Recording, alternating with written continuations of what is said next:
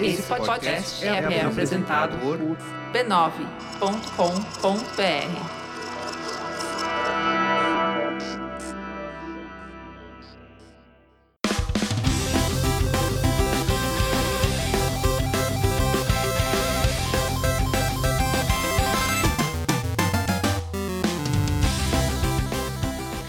Ao vivo, Poco Pixel número 78. Eu sou o Adriano Brandão, do meu lado tá o Danilo Silvestre, tudo bom? Tudo bom, beleza? Maravilha! Qual que é o tema de hoje, Danilo? O tema de hoje é o que esperar quando estou jogando? O que, que- o que, que eu espero quando estou jogando? Espero que o videogame não, não desligue. Espero que a luz não caia. Espero que o controle fu- continue funcionando. Ou não é disso que a gente vai falar? É, acho que a gente espera que tenha algum jogo dentro desse, desse console.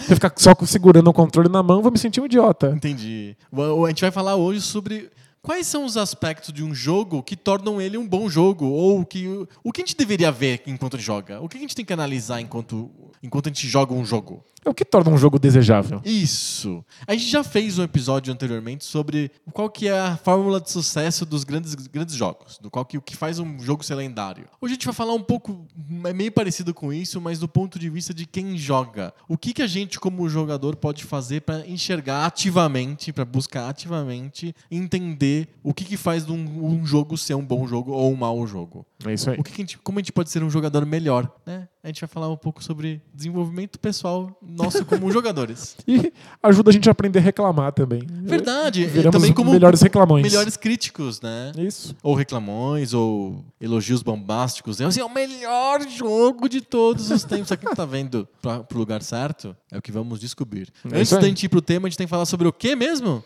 Sobre gonorreia? Não é sobre gonorreia. Também não é sobre a família B9, porque a gente vai falar disso depois. A gente vai falar agora sobre o mecenato esclarecido do Poco Pixel. Ah, bom. Porque os mecenas esclarecidos, eles já sabem como prevenir a gonorreia. É verdade. E os nossos ouvintes também. Os outros ouvintes que não são mecenas esclarecidos também sabem. Todos sabemos. Será que É- sabem mesmo? Acho que sim. A recomendação é uma só. É use camisinha. É só isso, gente. É, é é simples. o que que é o mecenato esclarecido do Poco Pixel? O mecenato é um grupo muito esclarecido, Ok. muito inteligente, E é do Poco Pixel. que é do Poco Pixel, Perfeito. e que ajuda o Poco Pixel a continuar existindo. Eles ajudam a gente com 10 reais por mês, o que é menos do que um suco de shopping. Exato. é menos. Mensal. Por mês, imagina. E quando eles fazem isso, eles têm acesso ao tapete vermelho do Poco Pixel. Olha só. O que, que é o que tapete é? vermelho? O tapete vermelho do Poco Pixel é uma parte que a gente conversa sobre assuntos gerais, lê cartinhas, conversa com, com todo mundo que está assistindo a gente ao vivo antes da gravação do- de cada um dos episódios. E ao vivo, ao vivo. Ao vivo, ao vivo de verdade. E, claro, fica gravado só para os mecenas esclarecidos poderem escutar a hora que eles quiserem. Toda a parte secreta. É o podcast secreto. Todo podcast, todo episódio tem uma parte secreta. A gente chama essa parte secreta do nosso de tapete vermelho. A gente até descobriu que vários mecenas esclarecidos não assistem ao vivo. o ao vivo. É, o ao vivo não, vem- não é ao vivo. Mas Eles assistem depois. eles assistem depois, porque Fica a lá. tecnologia é linda. Na verdade. É lindo. Como é que faz para ser um mecenas esclarecido do Poco Pixel? É só entrar em apoia.se barra PocoPixel. Muito bom. E além de tudo isso, você também tem acesso ao nosso grupo exclusivo no Ah, Facebook, é que é o Papo Pixel. Papo Pixel disponível para todos os mecenas esclarecidos. Que a gente fica falando lá sobre videogame e outras cositas más. É, e a gente dá dicas de que- do que a gente vai falar no episódio, às vezes sim, às vezes não. A gente pede para os nossos queridos mecenas darem dicas de, do que, que eles querem que a gente fale no High Five. E tem a melhor coleção de trilha sonora de videogame velho do planeta. Tem um mixtape lá, que eu, eu- aliás, estou devendo, eu não, eu não coloquei no YouTube, ah, mas a quantidade de links que tem lá é assustadora. E tem até jogo novo, só que versão Poco Pixel. Versão Poco Pixel, Jogos Poco Pixel atuais. olha só. Trilhas sonoras fantásticas. Falamos do Mecenato Esclarecido do Poco Pixel, hora de falar da família B9 de podcasts. O Poco Pixel é um orgulhoso membro da família B9, uma família muito unida, muito simpática, muito animada, que tem centenas, que milhares de podcasts de todos os temas. E vocês podem entrar lá em b9.com.br barra podcasts para ver quais são os, os podcasts irmãos aqui do Poco Pixel. É isso aí. Muito bom, vamos pro tema? Bora lá. Tema!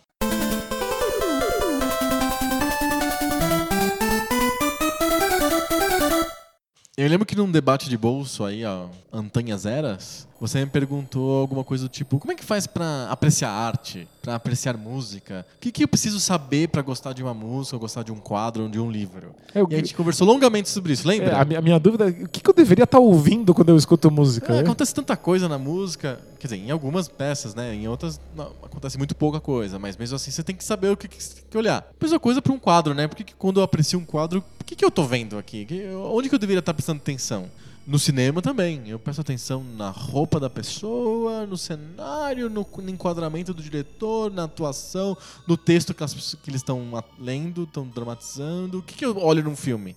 É, no- do cinema tem um monte de coisas que você não está prestando atenção ativamente, porque você já prestou tanta atenção nelas quando você estava crescendo e se acostumando com a linguagem, que agora elas já são uma segunda natureza. Verdade. Então é língua mãe pra gente, né? É, porque você precisa prestar muita atenção nos cortes. Sim. Porque o cinema é uma linguagem toda cortada. Então tem um cara olhando pra uma coisa, de repente não aparece mais a cara dele, aparece a coisa que ele tá olhando. E aí você tem que fazer a ligação mental de que esse cara tá olhando pra algum lugar. Sim. Então a gente acostuma com essa linguagem. E você nem presta atenção quando você vê o filme, porque você já prestou atenção o suficiente pra tornar esse processo natural. Exato. Mas a gente tem que, muita gente não tem olhar pra direção. Aliás, é um, é um dos aspectos do cinema mais obscuros para as pessoas normais. É o que, que o diretor tá fazendo ali, né? Tem pouquíssima gente que pensa, ah, é, esse filme é do Steven Spielberg, então a história é muito legal, né? Não, não, não é isso. Às vezes ele nem escreve a história. Uma- né? na- 100% das vezes ele não escreveu a história, às vezes ele ajuda no argumento. Tem muitos aspectos da fa- fabricação de um filme que escapa das pessoas quando elas estão assistindo o filme. Aliás, tem um livrinho que já indicando aqui, que é um livro chamado, eu não me lembro como que é o título exatamente, é co- Como assistir filmes. É um livro da Ana Maria Baiana sobre o que, que você tem que prestar atenção no filme. É bem legal, assim. É um livro curtinho, estilo apostila quase, um texto solto, leve. Acho que é divertido, vale, vale a pena dar uma, dar uma olhada nesse livro. Vou botar nos famosos links do post. Mas a gente vai falar de filme hoje, né? Não, a gente vai falar de outra linguagem que às vezes bebe muito no cinema. Que é o videogame. Exato. Quando eu jogo um jogo, o que, que eu deveria estar prestando atenção? Eu deveria prestar, prestar atenção em ganhar pontos e, e fechar o jogo, é isso, né? Cartinhas? Cartinhas! Não, não é isso. A gente consegue apreciar muito mais, muito mais de um jogo do que simplesmente ser bom nele, né? Sim, é que videogames, assim como as outras obras de arte, tem muitas camadas distintas. Aham. Eu posso assistir um filme descerebradamente. Eu posso simplesmente sentar na frente dele, aproveitar a história e não perceber o que, que aquele filme faz de diferente do ponto de vista cinematográfico. Certo. Eu posso nem entender as regras cinematográficas. Isso vai me deixar um pouco meio perdido quando eu tô assistindo, mas eu posso aproveitar as coisas mais superficiais que estão nesse, nesse processo. Então, sim, eu posso sentar na frente do videogame sem entender absolutamente nada sobre videogames. Nada sobre o que videogames são, ou o que eles podem ser, como funciona a linguagem dos jogos, ou o que fez o game designer. Eu posso que- simplesmente sentar lá e ganhar pontos. É, acho que vou invocar aqui um- uma criatura proverbial, que é o, o fifeiro da firma.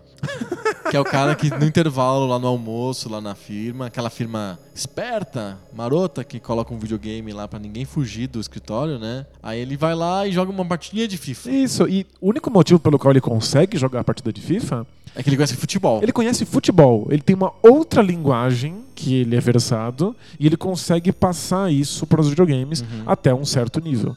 Um grande jogador de FIFA não tá pensando em futebol quando joga. Ele sabe quais são as regras internas FIFA. do FIFA. Ele, ele sabe quais estratégias funcionam não FIFA, não Sim. quais estratégias funcionam na vida real. Exato, não precisa ser, lá, ser o Tite pra jogar bem FIFA. É, não, todo mundo que joga FIFA sabe que você tem que entrar na pequena área e cruzar para trás. É fazer gol de hockey, né? É, gol, gol de futsal. É, exato. Tipo, você não vê isso no futebol de campo, mas é o Não. que funciona no jogo. Uhum. E isso é porque os, os grandes jogadores de FIFA estão olhando para ele como jogo. Estão estão dissecando as regras da, da, daquela brincadeira de uma maneira que uma pessoa que não está acostumada com jogos não seria capaz. Certo. Então, embora seja possível você abordar jogos de maneira nada crítica, sem entender daquilo que se trata, quando a gente quer entender o jogo, a gente precisa de um certo guia de o que, que eu deveria estar prestando atenção. Então, você acha que então existem dois níveis de apreciação do jogo, ou dois tipos de jogadores? Existe o jogador sensorial que simplesmente pega lá o joystick e joga e vai embora feliz, e um outro jogador que começa a entender a história dos videogames, começa a entender ah, o que um jogo leva para outro, uma linguagem de uma determinada produtora ou game designer. Eu acho que Tem um, um cara mais especializado, um, um enólogo de videogame, é isso? É, eu acho que existem, inclusive, mais do que dois níveis. Porque eu acho que é possível fazer isso com um único jogo. Você pode sentar só com um jogo e tentar entender o que ele faz. Tipo os esportistas. Ou eles não.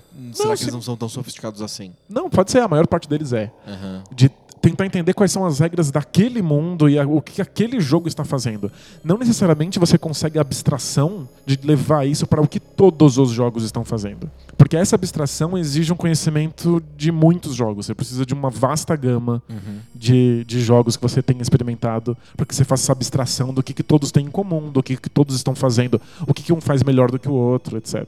Então acho que tem um, um nível intermediário entre o jogador enólogo, o jogador que conhece a história dos videogames É e consegue pensar isso é. criticamente, e o cara que simplesmente senta e joga e vê o que acontece. Ele, senta, ele pega o videogame e fala assim: Esse jogo tem um retrogosto de barril de carvalho e umas notas florais, frutais. É, tem, tem, acho que tem, dá pra Não, ser é assim. possível. Esse jogo tem essa e essa mecânica, e ela remete a um jogo do- dos anos 50.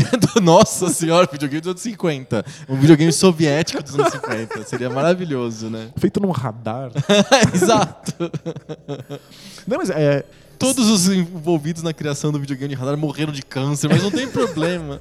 É que se você leva isso realmente longe, você pode começar a fazer as. a remeter esses jogos a outros tipos de jogos que não são eletrônicos Perfeito. de séculos atrás. Aham. É de- do luto. Isso é, isso é infinito, é. Você pode uh, remeter isso ao jogo que foi encontrado junto com os faraós nas pirâmides do Egito, que era o jogo que eles jogavam para poder entrar no céu, né? Perfeito. Então, tipo, tem esse nível extremo. Aham. Mas entre o jogador descompromissado e esse nível extremo de conhecimento da história dos videogames, existe aquele que consegue se dedicar a um jogo e entender exatamente como ele funciona. Certo. E engraçado que não é não é tão incomum esse especialista em um jogo. Esse jogador descerebrado que simplesmente senta e joga qualquer coisa, Não chama ele de descerebrado. Não, não, não, Ele é só casual, ele é só. Não. está aproveitando o Eu, momento. eu não Sensorial. tentei. eu- exato, eu não, eu não tentei ser pejorativo. Eu só quis dizer que não, não exige nenhum esforço de, de, de pensamento. Perfeito. E, eu sou um jogador descerebrado de uma série de coisas. Sim. Que eu, sim, eu, eu simplesmente sento e jogo pra relaxar. Eu não quero ficar pensando sobre regras complexas ou história dos videogames. Sim. Mas, tipo, a senhorinha que tá jogando Candy Crush no, no, No metrô e que acumulou já 400 horas de jogo, ela é uma baita especialista em Candy Crush. Ela entende perfeitamente bem como aquilo funciona. Ela só não consegue abstrair aquelas coisas que ela aprendeu do jogo. Ela não consegue levar isso a todos os jogos. Uhum. Ela não conseguiria julgar outros jogos. Ela não conseguiria jogar outra coisa e encontrar quais são as semelhanças. Mas eu acho que a gente, tem- a gente precisa, assim como na gastronomia, sei lá, no análise culinária, a gente precisa de tentar separar as diversas camadas de satisfação que um jogo dá pra gente. Perfeito. A gente pode ter uma camada de satisfa- satisfação que é simplesmente a satisfação de mandar bem. De você ser bom de resolver um puzzle ou de você ter uma, uma destreza tal que você consiga fazer o Mario pular em cima dos canhões lá do Mario 3. Ou uma- um nível de. é, Como que eu posso dizer? Um nível de conforto com o puzzle X do Candy Crush que faz com que você, depois de jogar um milhão de vezes, já consiga fazer os puzzles sem pensar quase. Esse é um nível de satisfação. Ele não é, ele não é inválido, ele é um nível. Sim? Eu posso acrescentar esse nível como se fosse numa pilha. Eu consigo colocar em cima desse nível um nível, por exemplo, de apreciação intelectual do jogo. Eu posso falar assim: nossa, como que o fez é sofisticado, porque ele, ele, ele acrescenta uma camada a mais que os jogos normalmente não tem, que é a quarta dimensão, blá. É- é- esse é um, é um outro nível de apreciação de videogame que não necessariamente precisa estar vindo junto com o primeiro. É, eu não sei se você eu concorda. posso ser um mau jogador de Fez e achar mesmo assim ele é uma obra de arte, concorda? Sim, sem dúvida. Eu não sei se você concorda com isso, mas eu acho que esse nível de, de fruição que é simplesmente de eu mandar bem na coisa, ele é o mais afastado possível do jogo. E os outros níveis de fruição mais complexos vão mergulhando pra dentro do jogo. Pode ser. Porque esse, esse lance de você mandar bem no jogo não é tanto sobre o jogo, é mais sobre você mesmo. Então você não consegue abstrair completamente aquilo, você não consegue esquecer Perfeito. que você está jogando alguma Uhum. coisa. Sim, É sobre você ser capaz de fazer algo. perfeito. Então, tipo, as pessoas, quando jogam. Não jogadores que entram em contato com o Kinect ou os Ah, jogos de sim. Wii, Aham. eles estão felizes porque o corpo deles consegue desempenhar certas, certas funções, certos objetivos. E isso é realmente muito divertido. E qualquer pessoa que nunca jogou um videogame consegue entender o que está acontecendo. Consegue ter prazer nisso. Sim. Olha, eu consegui bater nessa bola e essa bola foi para ali. Olha o que meu corpo fez. Mas aí você pode começar a se aprofundar em direção do jogo. Você pode começar a ver, olha, o jogo tem essas regras e essas regras podem ser vencidas dessa e dessa maneira. E aí começa a ser menos sobre o que você consegue fazer e mais sobre a compreensão de certas regras e como elas se relacionam entre elas. Entendi. E aí dá para aprofundar mais ainda, de ver como é que essas regras desse jogo se relacionam com regras de outros jogos. E aí você vai diluindo nesse processo. Já não é mais sobre o que É você o jogo, consegue, é. é. sobre o jogo. E depois fica ainda mais profundo. É sobre como o jogo se relaciona com outros jogos. E como o jogo se referencia a regras de outros jogos. Perfeito. E você vai mergulhando nisso ao infinito. E a gente quebra o jogo também nesse, nesse processo, você não acha? É, eu estava escutando o Braincast hoje, que é um Braincast sobre makers e movimento hackathon e coisa desse tipo, mas no Qual é a Boa, o Merigo falou de que ele não tá conseguindo mais assistir série, ele tá pegando calo demais de assistir série, e ele, quando ele assiste uma série, ele já começa a sacar tudo que vai acontecer, já começa a entender quais são os mecanismos, e aí é, tudo começa a ficar muito óbvio e muito. Nada surpreende ele mais, porque ele já ficou muito macaco velho de série. E não é de uma série, é de séries de televisão em geral. É, então ele, ele e ele tá consegue- abandonando um pouco em, de- em detrimento de assistir filmes. Ele prefere assistir filmes do que séries hoje em dia, que foi o que ele falou no, no Braincast. É quando você mergulha muito numa série, você já não tá mais naquele ponto da história e de como ela te afeta, que é o, a, a coisa mais imediata que acontece quando você interage com uma série. Você começa a ver quais são as regras internas da série, qual é a lógica interna dela, e depois começa a relacionar com qual é re- as regras de todas as séries. É, é tipo, é- é- se começa a entender as lógicas, começa- a coisa começa a ficar um pouco meio seca. É que nem eu assisti aquele programa do Henrique Jacan lá consertando o restaurante. Vou te contar como é que foi o episódio de ontem. Não, Ele- não conta que eu não vi ainda. Não, eu vou contar, eu vou contar. Se- Segura aí que eu vou contar como é que foi o episódio de ontem. Ele foi num restaurante que tava com um problema, que tava com pouco cliente que podia, podia fe- fechar.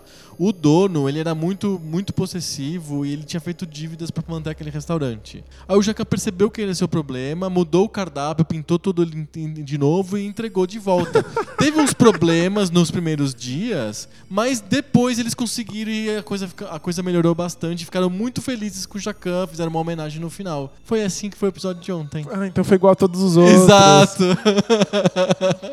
É extremamente formulaico. é extremamente né? formulaico. Quase dá pra pe- perceber as mesmas cenas do dono chorando. Sabe? Tipo. Eu, tava falando em, em sala sobre a jornada do herói, tava explicando quais são os passos da, Aham. da jornada do herói. E um aluno ficou bravo porque eu dei spoiler pra ele do que vai acontecer no Star Wars. ah, não! Porque é óbvio que vai acontecer exatamente a mesma coisa que já aconteceu em todos os outros heróis de todas as outras jornadas. Sim. Então é, é, um, é um momento em que você deixa de ser afetado diretamente pela história. Você começa a ver co- quais são as regras que Você tá todas vendo as a histórias matriz. têm em comum. É. É, você tá vendo o código-fonte das coisas. Você está tão mergulhado na coisa que você já está vendo as regras. E de fato você é menos afetado por elas. Uhum. Tipo, não, não tem jeito. A primeira vez que você tem contato com um clichê, ele é impactante. Sim. De um ponto de vista epidérmico. Tipo, ele, ele impacta você como pessoa. Sim. Quando você descobre que ele é um clichê, você está descobrindo que ele é simplesmente uma fórmula repetida à exaustão. E isso não tem a menor graça. Talvez você lembre de como você foi impactado por isso, e aí todos os clichês te, te agradam do ponto de vista emocional. Mas você sabe que isso não é criativo. Você sabe que poderia ser mais. Você come- a gente começa a ficar exigente a partir do momento em que a gente conhece quais regras são compartilhadas por todas as, as obras, por todos os objetos. Sim. Então, o que esperar num jogo de videogame depende de qual é o grau de envolvimento que você tem com ele. Sim. Se você joga de vez em quando, se você não tem conhecimento de muitos jogos nem da história dos videogames, é mais fácil que eles realmente te afetem. E Te divirtam, te emocionem, te tornem um cara mais destro, ágil, sei lá. sim, e isso não, não quer dizer que o, o- o- esses afetos sejam piores, ser que eles sejam menores. Eles são extremamente impactantes. É que eles realmente perdem a força para alguém que conhece as regras. E, tipo, é, conheço muita gente que chorou jogando Final Fantasy. Uhum. E é uma emoção muito digna. E é fantástico que esses jogos sejam capazes no, de fazer ou no- isso. ou no Chrono Trigger. Ou no Chrono Trigger, quando, É, quando é. o Chrono se sacrifica e morre e depois volta. Não, não conta é spoiler. Vocês não jogaram Chrono Trigger? Vou ter que botar a musiquinha do spoiler. Chrono Trigger, o, o Chrono morre no final, já é. E as pessoas realmente choram e ficam emocionadas com isso. E é, é, é bem feito, e é bonito, e a trilha sonora é, é bacana. Eu dei, coloquei na minha lista de melhores trilhas sonoras. Exato. Só que depois de jogar muitos RPGs e você começar a ver que essa fórmula é extremamente batida, que ela é utilizada por todos, Não adianta, você vai querer aquela mesma emoção que você teve com o Chrono Trigger e os outros jogos não vão te proporcionar, porque eles são extremamente formulaicos. Você concorda que isso vai ficando cada vez mais evidente com o tempo? Não com o tempo nosso enquanto jogadores. Isso sim, claro, né? Quanto mais jogo você joga, mais você consegue enxergar o, o- as mãos e as cordas do titiriteiro, né? Sim. Você consegue enxergar o game designer mexendo no jogo em tempo real na tua frente, porque você tá muito acostumado com aquela linguagem. Mas também, historicamente, os jogos modernos tendem a, a reconhecer mais os clichês e mostrar mais na tua cara, colocar mais na tua cara os clichês etc. Mas de propósito. De, de Proposta- propósito? De propósito. De maneira crítica? De maneira... Isso, como o pessoal chama no tvtropes.org lá, de lampshading. Eles já mostram de cara o, o clichê pra você. Eu acho que. é, E aí eles conseguem fazer twists no clichê que te surpreendem de verdade. E aí, ficou mais difícil surpreender a gente como jogador. Por isso que historicamente os jogos de hoje fazem mais esforço pra te surpreender. E, e antes não, ele era mais- eram os jogos mais ingênuos. Os jogos pouco pixel são mais ingênuos nisso. Eles acham que qualquer coisa vai surpreender o jogador. E por- porque é verdade. O, o videogame ele tá acumulando uma história. Quando a gente vê a primeira cutscene num jogo, ela é surpreendente simplesmente porque ela existe. Você não precisa fazer nada demais, é só colocar uma cutscene. Sim. Os 10 primeiros jogos que fazem isso ainda são surpreendentes. O décimo primeiro nem tanto. Ah, Você tem uma história acumulada dos jogos. Quantas cutscenes não foram feitas não- até o, o dia de hoje? Sim. Então, já não adianta mais. Então você tem que fazer essas coisas de maneira levemente crítica ou levemente jocosa, ou você tem que realmente repensar o que você apresenta num jogo. E, de certa maneira, o que a gente está falando aqui, basicamente é sobre temas, histórias, objetivos, cutscenes, essas coisas que os jogos apresentam. Ainda tem toda a parte da jogabilidade. Ainda tem, tipo, todas as regras de mundo Sim. que os jogos também fazem isso. Eles, eles também apresentam essas regras e elas vão sendo compartilhadas por outros jogos até que elas fiquem batidas e aí elas não tenham mais nenhum efeito. Sim. Então. Vamos voltar então. Vamos, vamos re- rebobinar aqui o tema um pouquinho pra gente voltar pro ponto de vista do jogador. O que, que o jogador precisa de ver quando vê um jogo de videogame? Você acabou de falar, jogabilidade. E você acha que é o, é o contato mais. É o, é o primeiro contato com o jogo ou não? Ou tem outras coisas que chegam primeiro de- da jogabilidade? É, eu acho que na origem os videogames são pura jogabilidade. Então é a primeira coisa que, que você vê. De um jogo de Atari, eu ponho River Raid, a primeira coisa que eu sou impactado é a jogabilidade, certo? E, até por um motivo engraçado. Embora existam imagens na tela no jogo de Atari, você não sabe o que elas são. Até que você começa a mexer elas. Verdade. É engraçado, começa o jogo de Atari e você não sabe nem quem é você. Quem você mexe? Sim. Qual é a coisa que é mexível? E aí você vai mexendo e vai entendendo quem é você, o que está acontecendo com É, esses tem- objetivos. aí o- a, o- a indústria desenvolveu clichês, tropes, pra indicar quem que é o jogador. Por exemplo, o personagem que não está no cenário e ele entra da esquerda pra direita. no- É você. é você. É um, é um clichê de, de, de pra mostrar pra você, ó, e- esse pra é o ajudar, personagem é. que, te- que você controla. Mas hoje em dia, dificilmente a jogabilidade é a primeira coisa com a qual você tem contato num jogo. Em geral, coisa antes, né? muita coisa. Desde a capa do jogo até a cutscene de abertura. É, até o tutorial que vai mostrar as regras antes mesmo de você ter uma chance de, de- de experimentar com a. Aham. Então, não dá nem tempo de você apertar os botões pra ver o que eles fazem. Então tem um, é- você é impactado como jogador antes com imagens e sons, com vídeos que contam a história do jogo, vai. Sim. Em geral, a gente é impactado primeiro por uma linguagem que a gente conhece melhor do que os jogos, que é o cinema. Que é o cinema. Em geral, o jogo Tem se apresenta com microfilme, com uma Uhum. cutscene lá. Então, você já fica envolvido com os personagens e com o mundo de jogo porque ele foi apresentado de uma maneira cinematográfica. E eles fazem isso cada vez mais mi- misturando o gameplay com, com isso, né? Pega um Uncharted, toda hora ele pede pra você fazer coisas e aquilo é o filme só. Assim, enqu- enquanto o filme está acontecendo, ele É. tá te pedindo pra fazer coisas. Aperte o botão quadrado 20 vezes e aí acontece alguma coisa que aquele é scriptado já vai acontecer, você não tá jogando de verdade. É que Uncharted já tem um grau de sofisticação muito louco. Que é o Uncharted dificilmente diz pra você fazer alguma coisa. Ele leva com o design dele, com o desenho da fase, ele leva você a achar que aquela é a escolha, a melhor escolha possível. Sem perceber que é a Não, única mas, escolha mas possível. aquela é. pré-aventura que acontece, que nem Indiana Jones, que nem James Bond, que também acontece no Uncharted, é, ele é basicamente pra você assistir. Você faz muito pouca coisa. Você fica apertando o botão só naquelas cenas iniciais dos, dos jogos. É, bom, acho que dá, dá uma disfarçada, né? É, exato. Ele, ele, tem- ele disfarça que, que é uma cutscene, mas é uma cutscene. Sim. É renderizado em tempo real pra você e você pode apertar botões, mas é uma cutscene.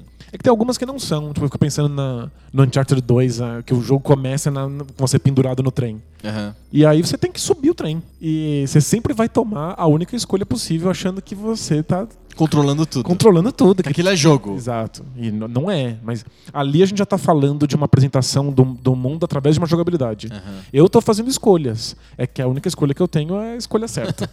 Você pode esco- comprar o carro que você quiser, desde que seja um Ford T preto. que é, o, é uma frase clássica da- do começo da indústria dos automóveis. Muito bom. O Gigi que sempre fala que nós vivemos numa era de muita liberdade. Uhum. Todos nós somos extremamente livres para fazer a escolha certa. A escolha errada você não pode de jeito nenhum. Você Sim. não tem essa liberdade. não. Mas a coisa certa a gente pode fazer. Sim. Mas quando eu falo que o- um, um jogo de videogame é jogabilidade, eu não quero dizer que ele é liberdade. Eu não quero dizer que você pode escolher coisas. Eu só quero dizer que você interage com as coisas. Exato. Então, a, a, a cutscene em que eu faço coisas no Uncharted, ela é jogabilidade. Ela tá a- me apresentando um mundo, um conjunto de regras que, com as quais eu interajo. Perfeito.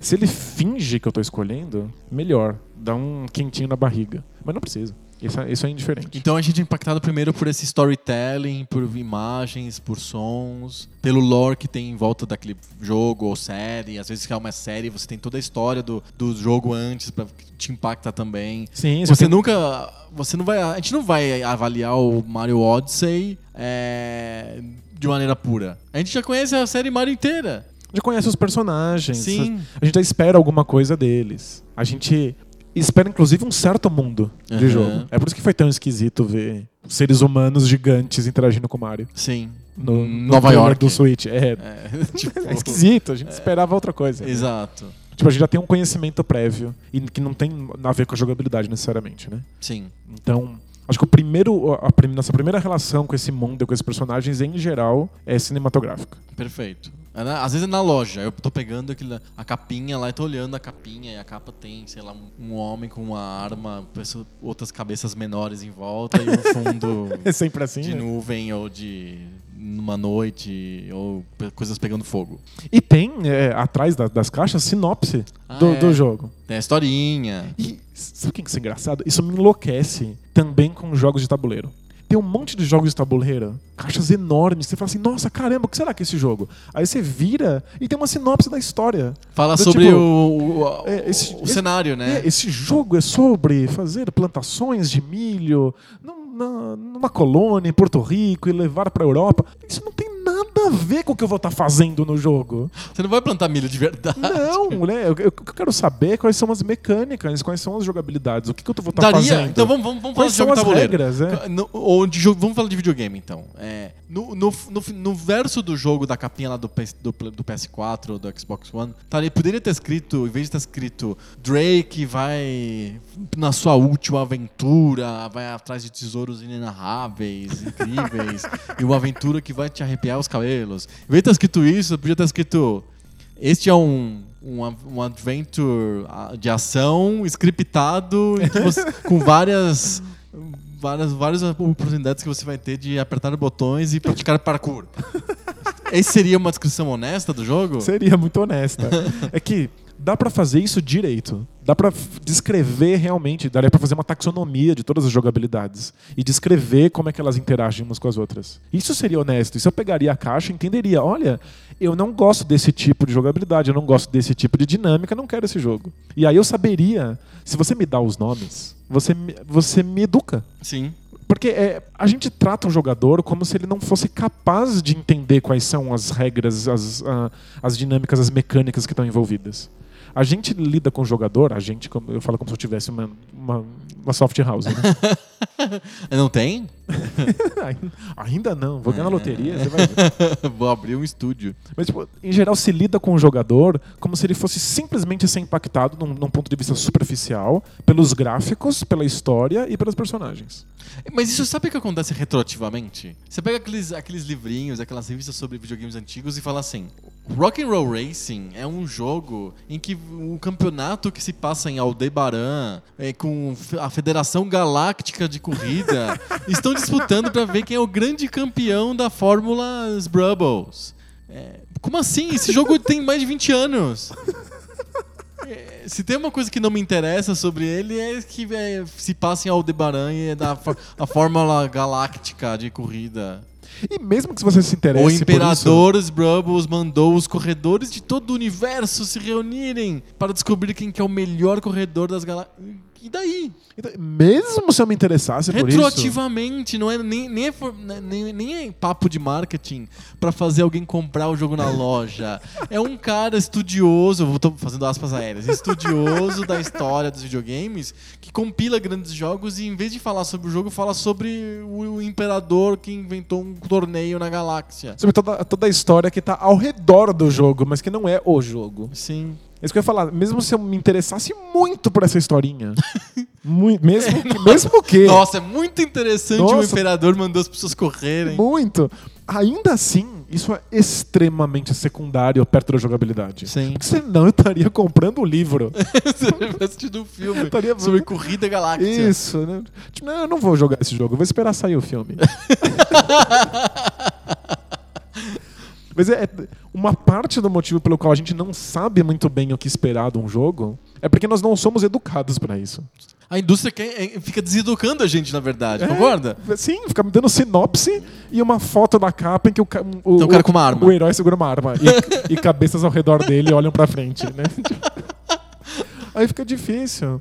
Os, os nerds de jogos de tabuleiro sabem nomes das mecânicas. Eles sabem quais mecânicas eles gostam Tipo, mais e quais eles não gostam. Mais preciso do que Eurogame, por exemplo. Sim, tipo, tem, tem alocação de trabalhadores, gestão de recursos, gestão de mão, Entendi. blefe, papel, papel escondido. Uma série de, de, de nomes para essas mecânicas. Aham. E volta e meia surge um jogo com uma mecânica nova. Ou que mistura mecânicas de uma maneira inteligente. E aí os jogadores já ficam loucos, porque eles. Caramba!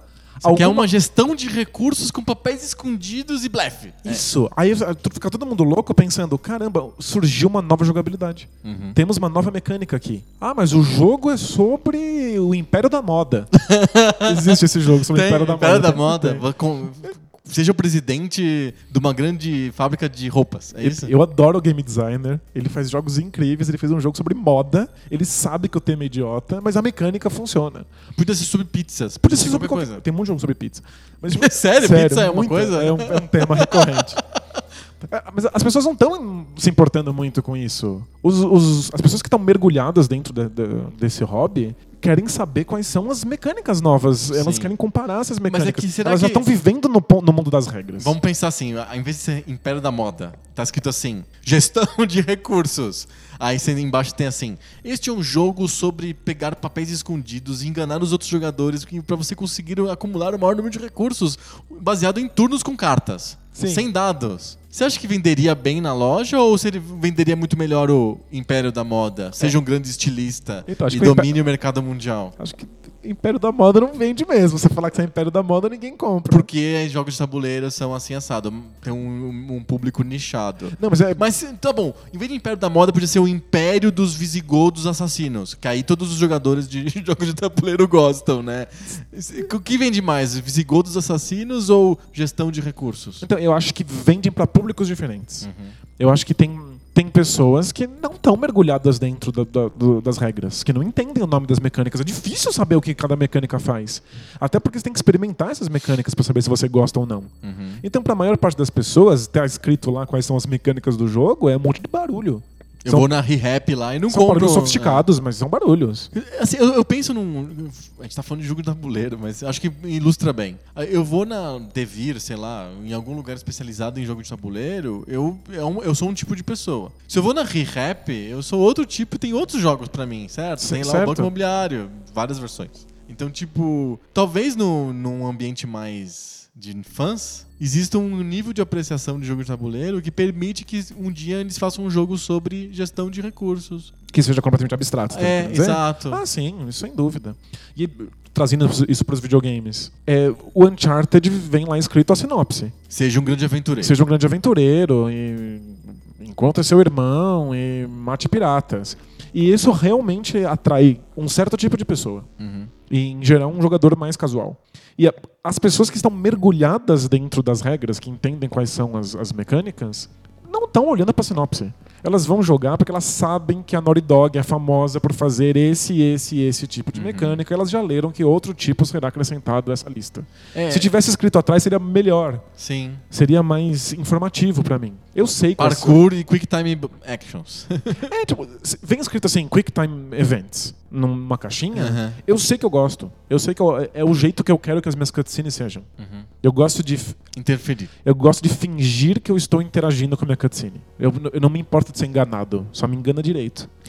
então você faz uma cutscene bem feita, com, com Quick Time Events, com botões pra eu apertar na, na hora certa, eu vou achar que eu estou jogando a cutscene. Eu, só, eu só quero essa mágica, não peso muito. Então é o que eu espero num jogo. Se ele tem cutscenes, que ele tem Quick Time Event. Vem escrito QTE atrás da caixa, eu tô feliz. Tem pessoas que abominam essa mecânica, que elas não querem ser enganadas. Elas querem ter realmente impacto e fazerem escolhas significativas. Vem escrito QTE na caixa, elas não jogam. Perfeito. Perfeito. A gente tá falando sobre mecânica, sobre a coisa que realmente faz o jogo. O jogo não é feito do tema de piratas. O jogo é feito de como é que eu, eu- eu, eu- sou pirata. É, eu- dar um exemplo real. Eu, um amigo meu que trabalha comigo falou assim: olha, tem uma promoção de jogos na. di- Diga nome da, da loja. É, parece que tem uns jogos bem baratos, etc. Ah, legal. Aí ele falou: olha, eu acho que você devia é, jogar esse jogo aqui porque a história é muito boa. Puta história legal. Aí eu, é, legal. Valeu pela dica. eu podia ter respondido, né? Eu vou esperar sair o filme. Ih, vou esperar o filme, é.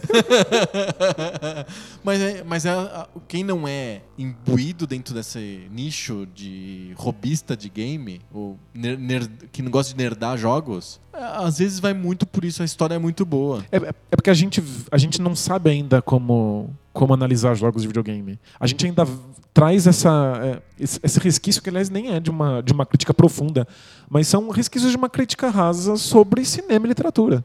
A gente, quando a gente é criança, a gente aprende a ler o livro Pela história. pela historinha. E a gente assiste o filme pelos temas que a gente gosta. Eu gosto de piratas. Então Gosto de fantasma. gosta de É. fantasma, você assiste filme de fantasma. Então a gente traz isso com a gente. É, mesmo no cinema, a gente não é educado para saber qual é a direção do, do, do diretor, com o, o que está acontecendo ali em termos de linguagem cinematográfica.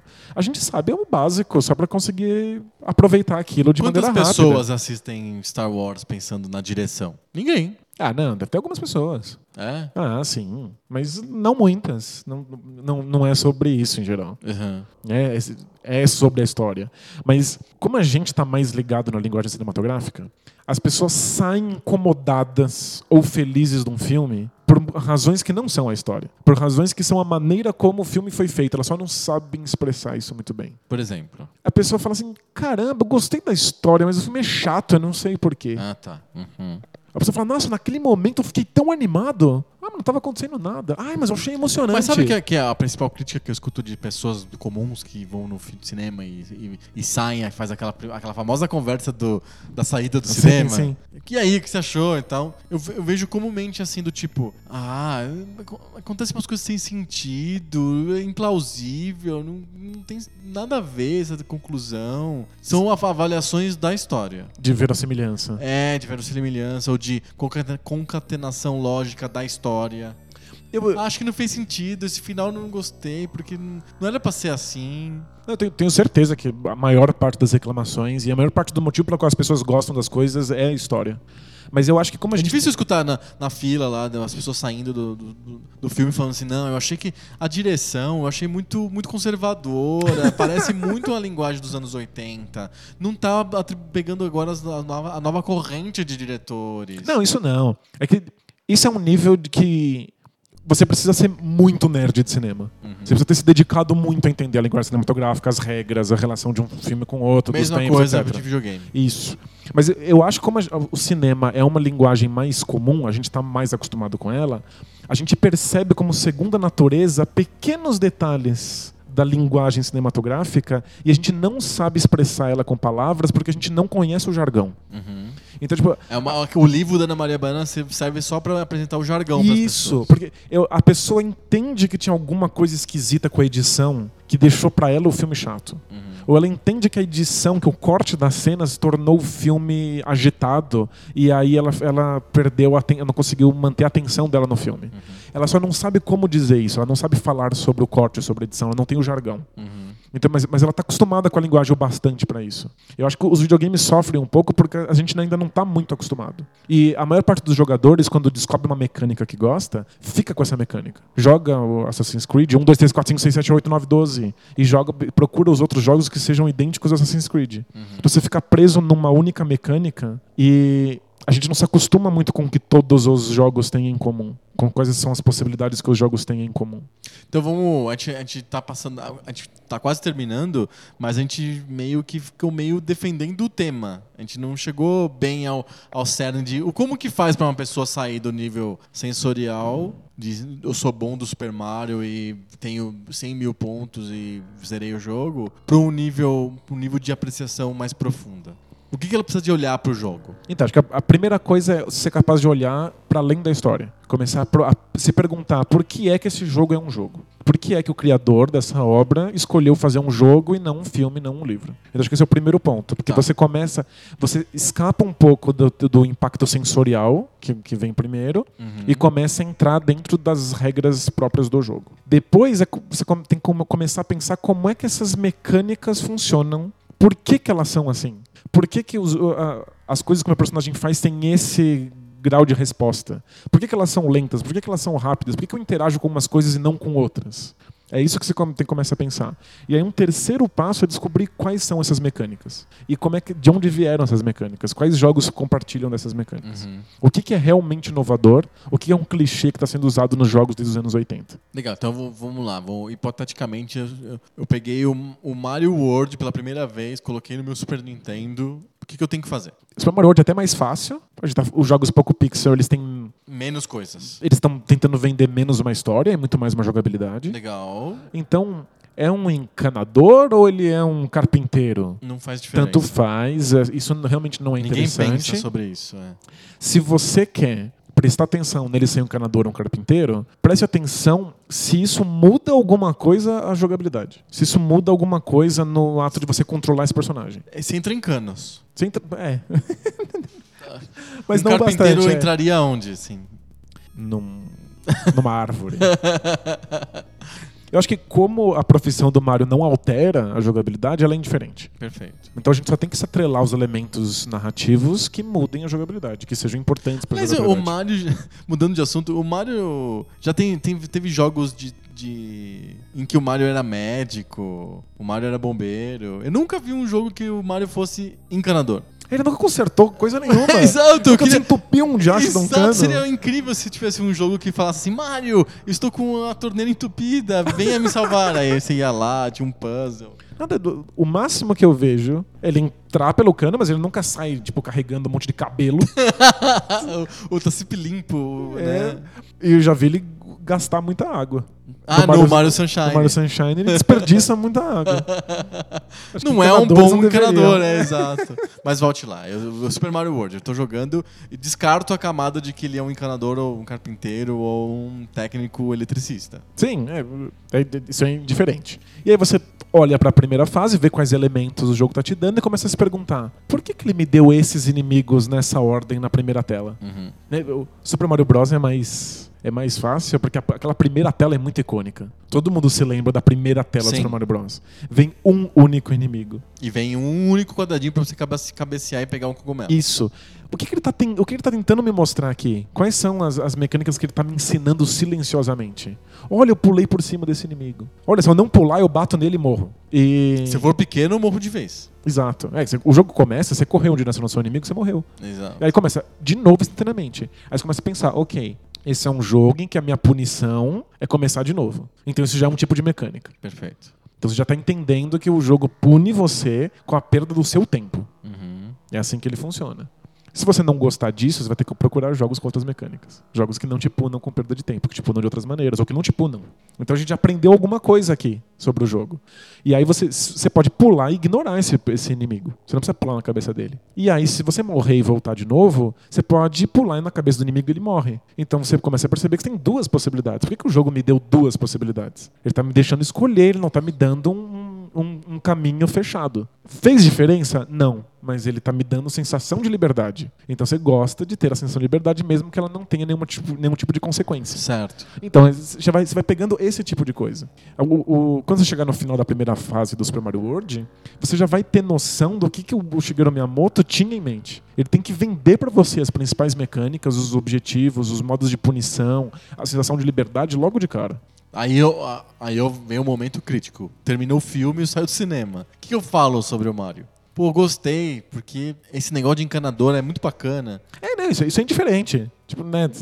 não- Nossa, não gostei desse, desse jogo porque eu não gosto de pessoas que usam macacão. não gostei dele, tem bigode. Por que, que ele fica pisando nas tartarugas, coitadas? O que você pode falar é: então, esse jogo pune você começando desde o começo. Eu achei ele muito punitivo.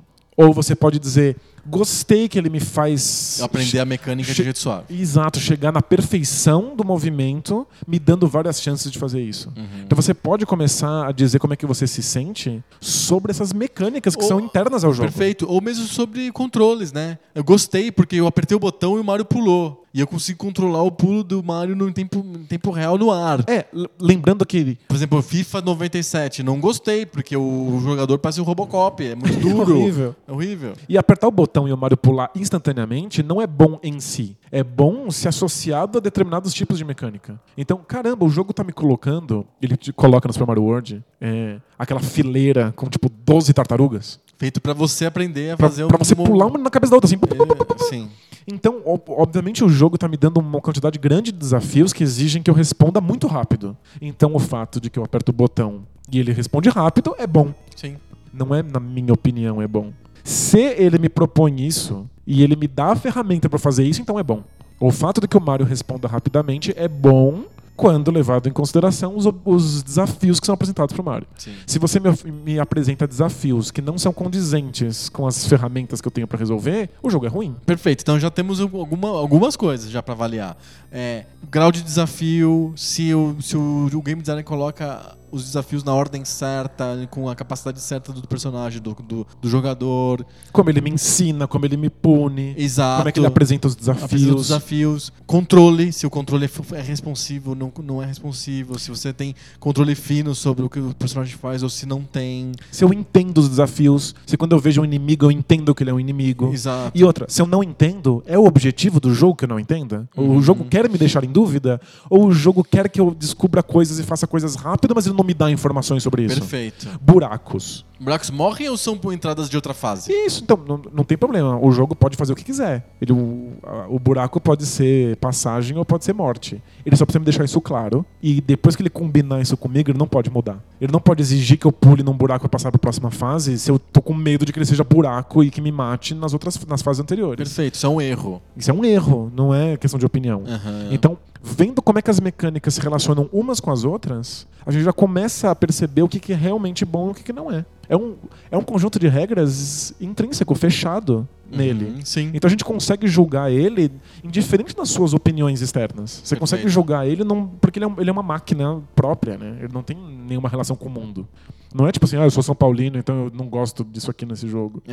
Sim, é. Você julga o- Varia por tipo de pessoa. É, você- julga o jogo pelo jogo, né?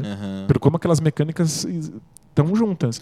E aí depois, um passo além, seria você julgar o Mario comparado com os outros Marios. É o passo histórico. É o passo histórico. Eu depois deixo de olhar o jogo em si e começo a olhar a história, do, o jogo dentro da história. Isso. E aí você começa a falar: caramba, o Mario fez isso, mas os outros jogos não fazem isso nessa mesma situação. Então por que, que ele fez isso? E ele fez isso, melhor ou pior o jogo?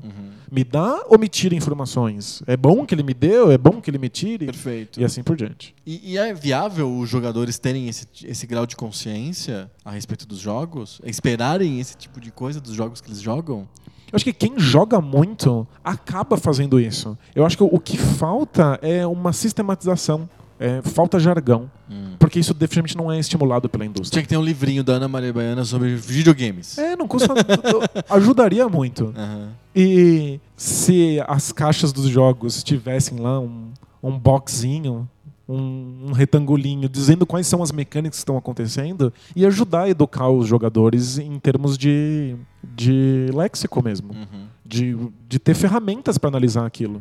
Se você sabe que aquele é um tipo de mecânica, você pode comparar com os outros, outros jogos que têm a mesma mecânica. E aí você sabe se aquele é melhor ou pior e por quê. Não rola. Hoje em dia a gente julga os jogos em coisas como ação ou adventure, que Um tiro. tiro, que são muito mais temáticas do que eles são sobre jogabilidade.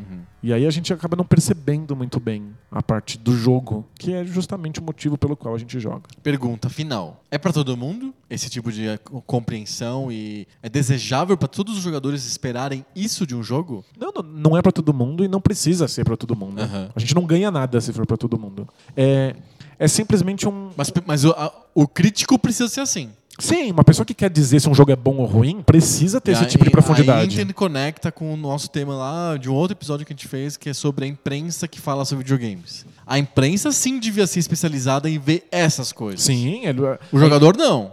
o jogador não precisa. O jogador ele pode ter uma, uma relação de pura fruição. Ele não precisa entender o que está acontecendo, a não ser que ele Vou, queira. vou dar um exemplo. Imagina você pegar o jornal na parte de crítica de cinema e é, o, o- o crítico fala assim: esse filme é da hora. Eu gostei muito. E ri Acho- muito. Achei louco. Achei louco, é isso, é.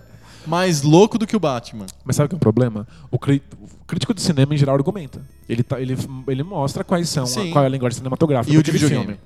E as pessoas vão nos comentários emputecidas. Do tipo, é, esse cara aí falando um monte de abobrinha, só porque não gostou do jogo, mas é a opinião dele, eu gostei.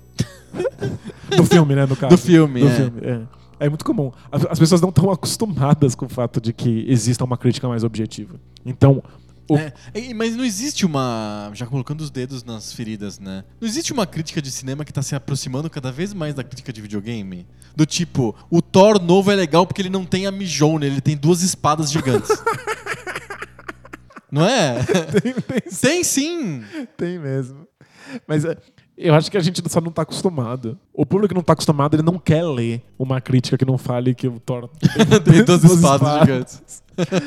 É isso. Mas eu acho que essa crítica mais aprofundada é o próximo passo de alguém que quer entender aquilo que joga. Uhum. Não é necessário que você entenda, você pode jogar sem entender. Mas se você quer entender, se você quer se aprofundar, se você quer criticar, se quer saber comparar, você precisa dar esse Mecânica, passo. jogabilidade e contexto histórico. Exato. São E, essas três coisas. e como é que todas essas coisas se interligam? A gente podia ter feito o episódio com- em dois minutos falando: olha, o que, que você espera de um videogame? Mecânica, jogabilidade e contexto histórico. Exato. E tentar não deixar isso vazar para as outras coisas. Ver que elas funcionam dentro de uma máquina perfeita, fechadinha, que não tem relação com nada mais no universo. E, e- e as outras coisas dos jogos estão lá ainda. A, a gente mesmo, volta e meia, a gente fala sobre storytelling, a gente fala sobre é, personagens ridículos ou não, vilões legais ou não. Você não precisa jogar essas coisas na privada. Exato. Até porque a- muitas vezes elas ajudam a jogabilidade. Mas não precisa esperar isso do jogo. Não. Eu não quero esperar que tenha um vilão massa véi, né? Eu posso, posso, pode ser um vilão normal, mas desde que a jogabilidade seja incrível. A gente fala bilhões de vezes do, do final do Red Dead Redemption Aham. e é uma questão de jogabilidade. Ele, ele quebra suas pernas porque ele te ensina uma regra e aí no último segundo do jogo ele quebra essa regra. Exato. Ou ele mantém essa regra. Ele é- mantém, ele, mantém, essa regra e é por isso que você fica chocado. Mas isso, obviamente, tem um impacto na história. E é emocionante do ponto de vista do- do- da minha relação com o storytelling, o fato que aquilo aconteceu. Mas o, o impacto se dá através de uma jogabilidade. E eu estou jogando e é por isso que aquilo fica tão forte. Sim, vamos colocar a nossa teoria à prova? Vamos? A gente falou que, que a jogabilidade gera grandes momentos de impactos. Vamos para um high five que é sobre grandes momentos e grandes impactos da história dos videogames? Nossa, bora lá. Bora lá.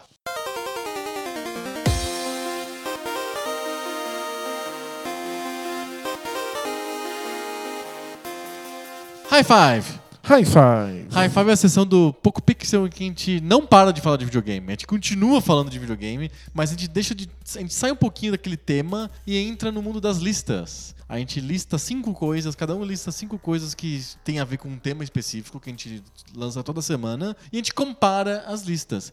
Essa semana o tema é coligado, é um tema colado ao tema principal do podcast. Porque a gente está falando sobre o que a gente espera de um jogo e a gente fez listas que são grandes momentos de jogos que, que são importantes pra gente. Ou na, na nossa história pessoal como jogador, ou na história dos videogames. E eu queria ver se a gente, a gente elencou momentos que fazem sentido com o que a gente estava falando antes. Será?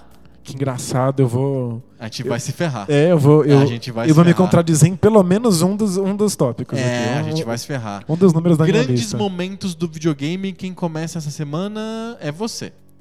Você decidiu isso assim da orelha, né? Eu acho que a semana passada eu comecei. Não tenho certeza. Seu quinto jogo, ou seu quinto momento crucial, importante, emocionante da história dos videogames pra você. Ok. O meu quinto momento mais importante da história dos videogames foi quando o meu Charmander no Pokémon evoluiu e virou um Charmeleon. Me conta essa história. Então, era todo mundo tem que pensar que é uma época mais ingênua. Mais simples. mais simples, quando as crianças brincavam de peão e Game Boy na rua. Eu brincava de peão. É, qu- quando o peão era de madeira, não era Beyblade. Sim. A gente não tinha nenhum tipo de acesso à lista dos 150 Pokémons. Certo. Então, Pokémon era um mundo selvagem com criaturas bizarras que viravam outras criaturas ainda mais bizarras.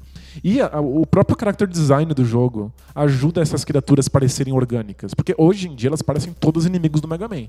Sim. Todos os Pokémons parecem inimigos do Mega Man X. É. Naquela época, eu tô falando aqui do Pokémon Red e Red and Blue. as criaturas são orgânicas, então parece que você tá andando no Simba Safari e você não sabe que essas criaturas vão virar. Então estava eu no meio do mato com o meu único Pokémon, que é o Charmander. Sim. E você cria uma relação com ele porque ele é a única coisa que te separa da inconsciência. Porque se você, perde ele, os outros Pokémons te arrebentam de porrada e o teu Charmander fica inconsciente, você automaticamente fica inconsciente e acorda no hospital. Uhum. Então você acaba criando uma relação com esse personagem, porque é ele quem te protege de todo, todo o resto. E aí, eventualmente, você vai pegando outros pokémons e vai dependendo deles. E o Charmander, o seu, que no caso foi o meu pokémon inicial, tinha três pra escolher, o Charmander vai ficando em segundo plano. Só que como ele é o primeiro que você pegou, ele é o que ganha mais experiência, ele em geral é o primeiro a evoluir. E quando ele se tornou uma outra criatura, Na frente, na sua frente. na minha frente, com aqueles gráficos incríveis, aqueles meia dúzia de pixels piscando, Sim, em tons de cinza. 50 tons de cinza. Eu senti que eu conhecia a história daquele personagem. Eu senti que eu tava vendo, tipo, um. Era o seu Charmander. É tipo, é tipo um filho entrar na faculdade, sabe? eu conhecia os momentos bons, os momentos ruins. Porque eu tava ali comandando ele nas batalhas. Ele tava me protegendo, eu vi ele ficar inconsciente várias vezes. Você cria uma história através da jogabilidade. E aí quando ele, ele avança, quando ele, quando ele se torna uma coisa diferente, mais madura, e a cara dele é mais madura, mais bravona. Sim, porque eles vão ficando cada vez mais bravos, né? É, você, pois é. e maiores, mais, Maiores, mais gordos. Mais gordos. É, tá vendo? É, é bem orgânico. É, Sim. É, você fica orgulhoso do que aconteceu. Uhum. Então, a sensação de orgulho com aquele Charmander, não era eu que tava orgulhoso de mim, eu tava orgulhoso daquele bicho virtual que tinha virado uma outra Muito coisa. engraçado. Muito bizarro. É um, é um dos cinco maiores, melhores momentos da história dos videogames que eu vivenciei. É, o meu quinto, é, eu fiz uma lista muito pessoal. Eu, eu fiquei, Ah, mas a minha também. Eu pensei muito menos na história dos videogames. Aliás, eu não pensei em nada na história dos videogames e pensei só na minha vida como gamer. E o meu quinto maior momento da, da minha vida como gamer foi quando eu vi a cena de dança na boate do Larry, do Laser Suit Larry. Porque ele, ele o- a história do Laser Suit Larry é a história de um cara que é o Virgão, que ele vai pra Lost Wages pra finalmente perder a virgindade. E ele faz isso de várias maneiras, ele tenta isso de várias maneiras. É, e, tem, e tem uma. Ele sabe que não é só é, contratar prostituta, aliás, ele faz isso ra- razoavelmente cedo no jogo.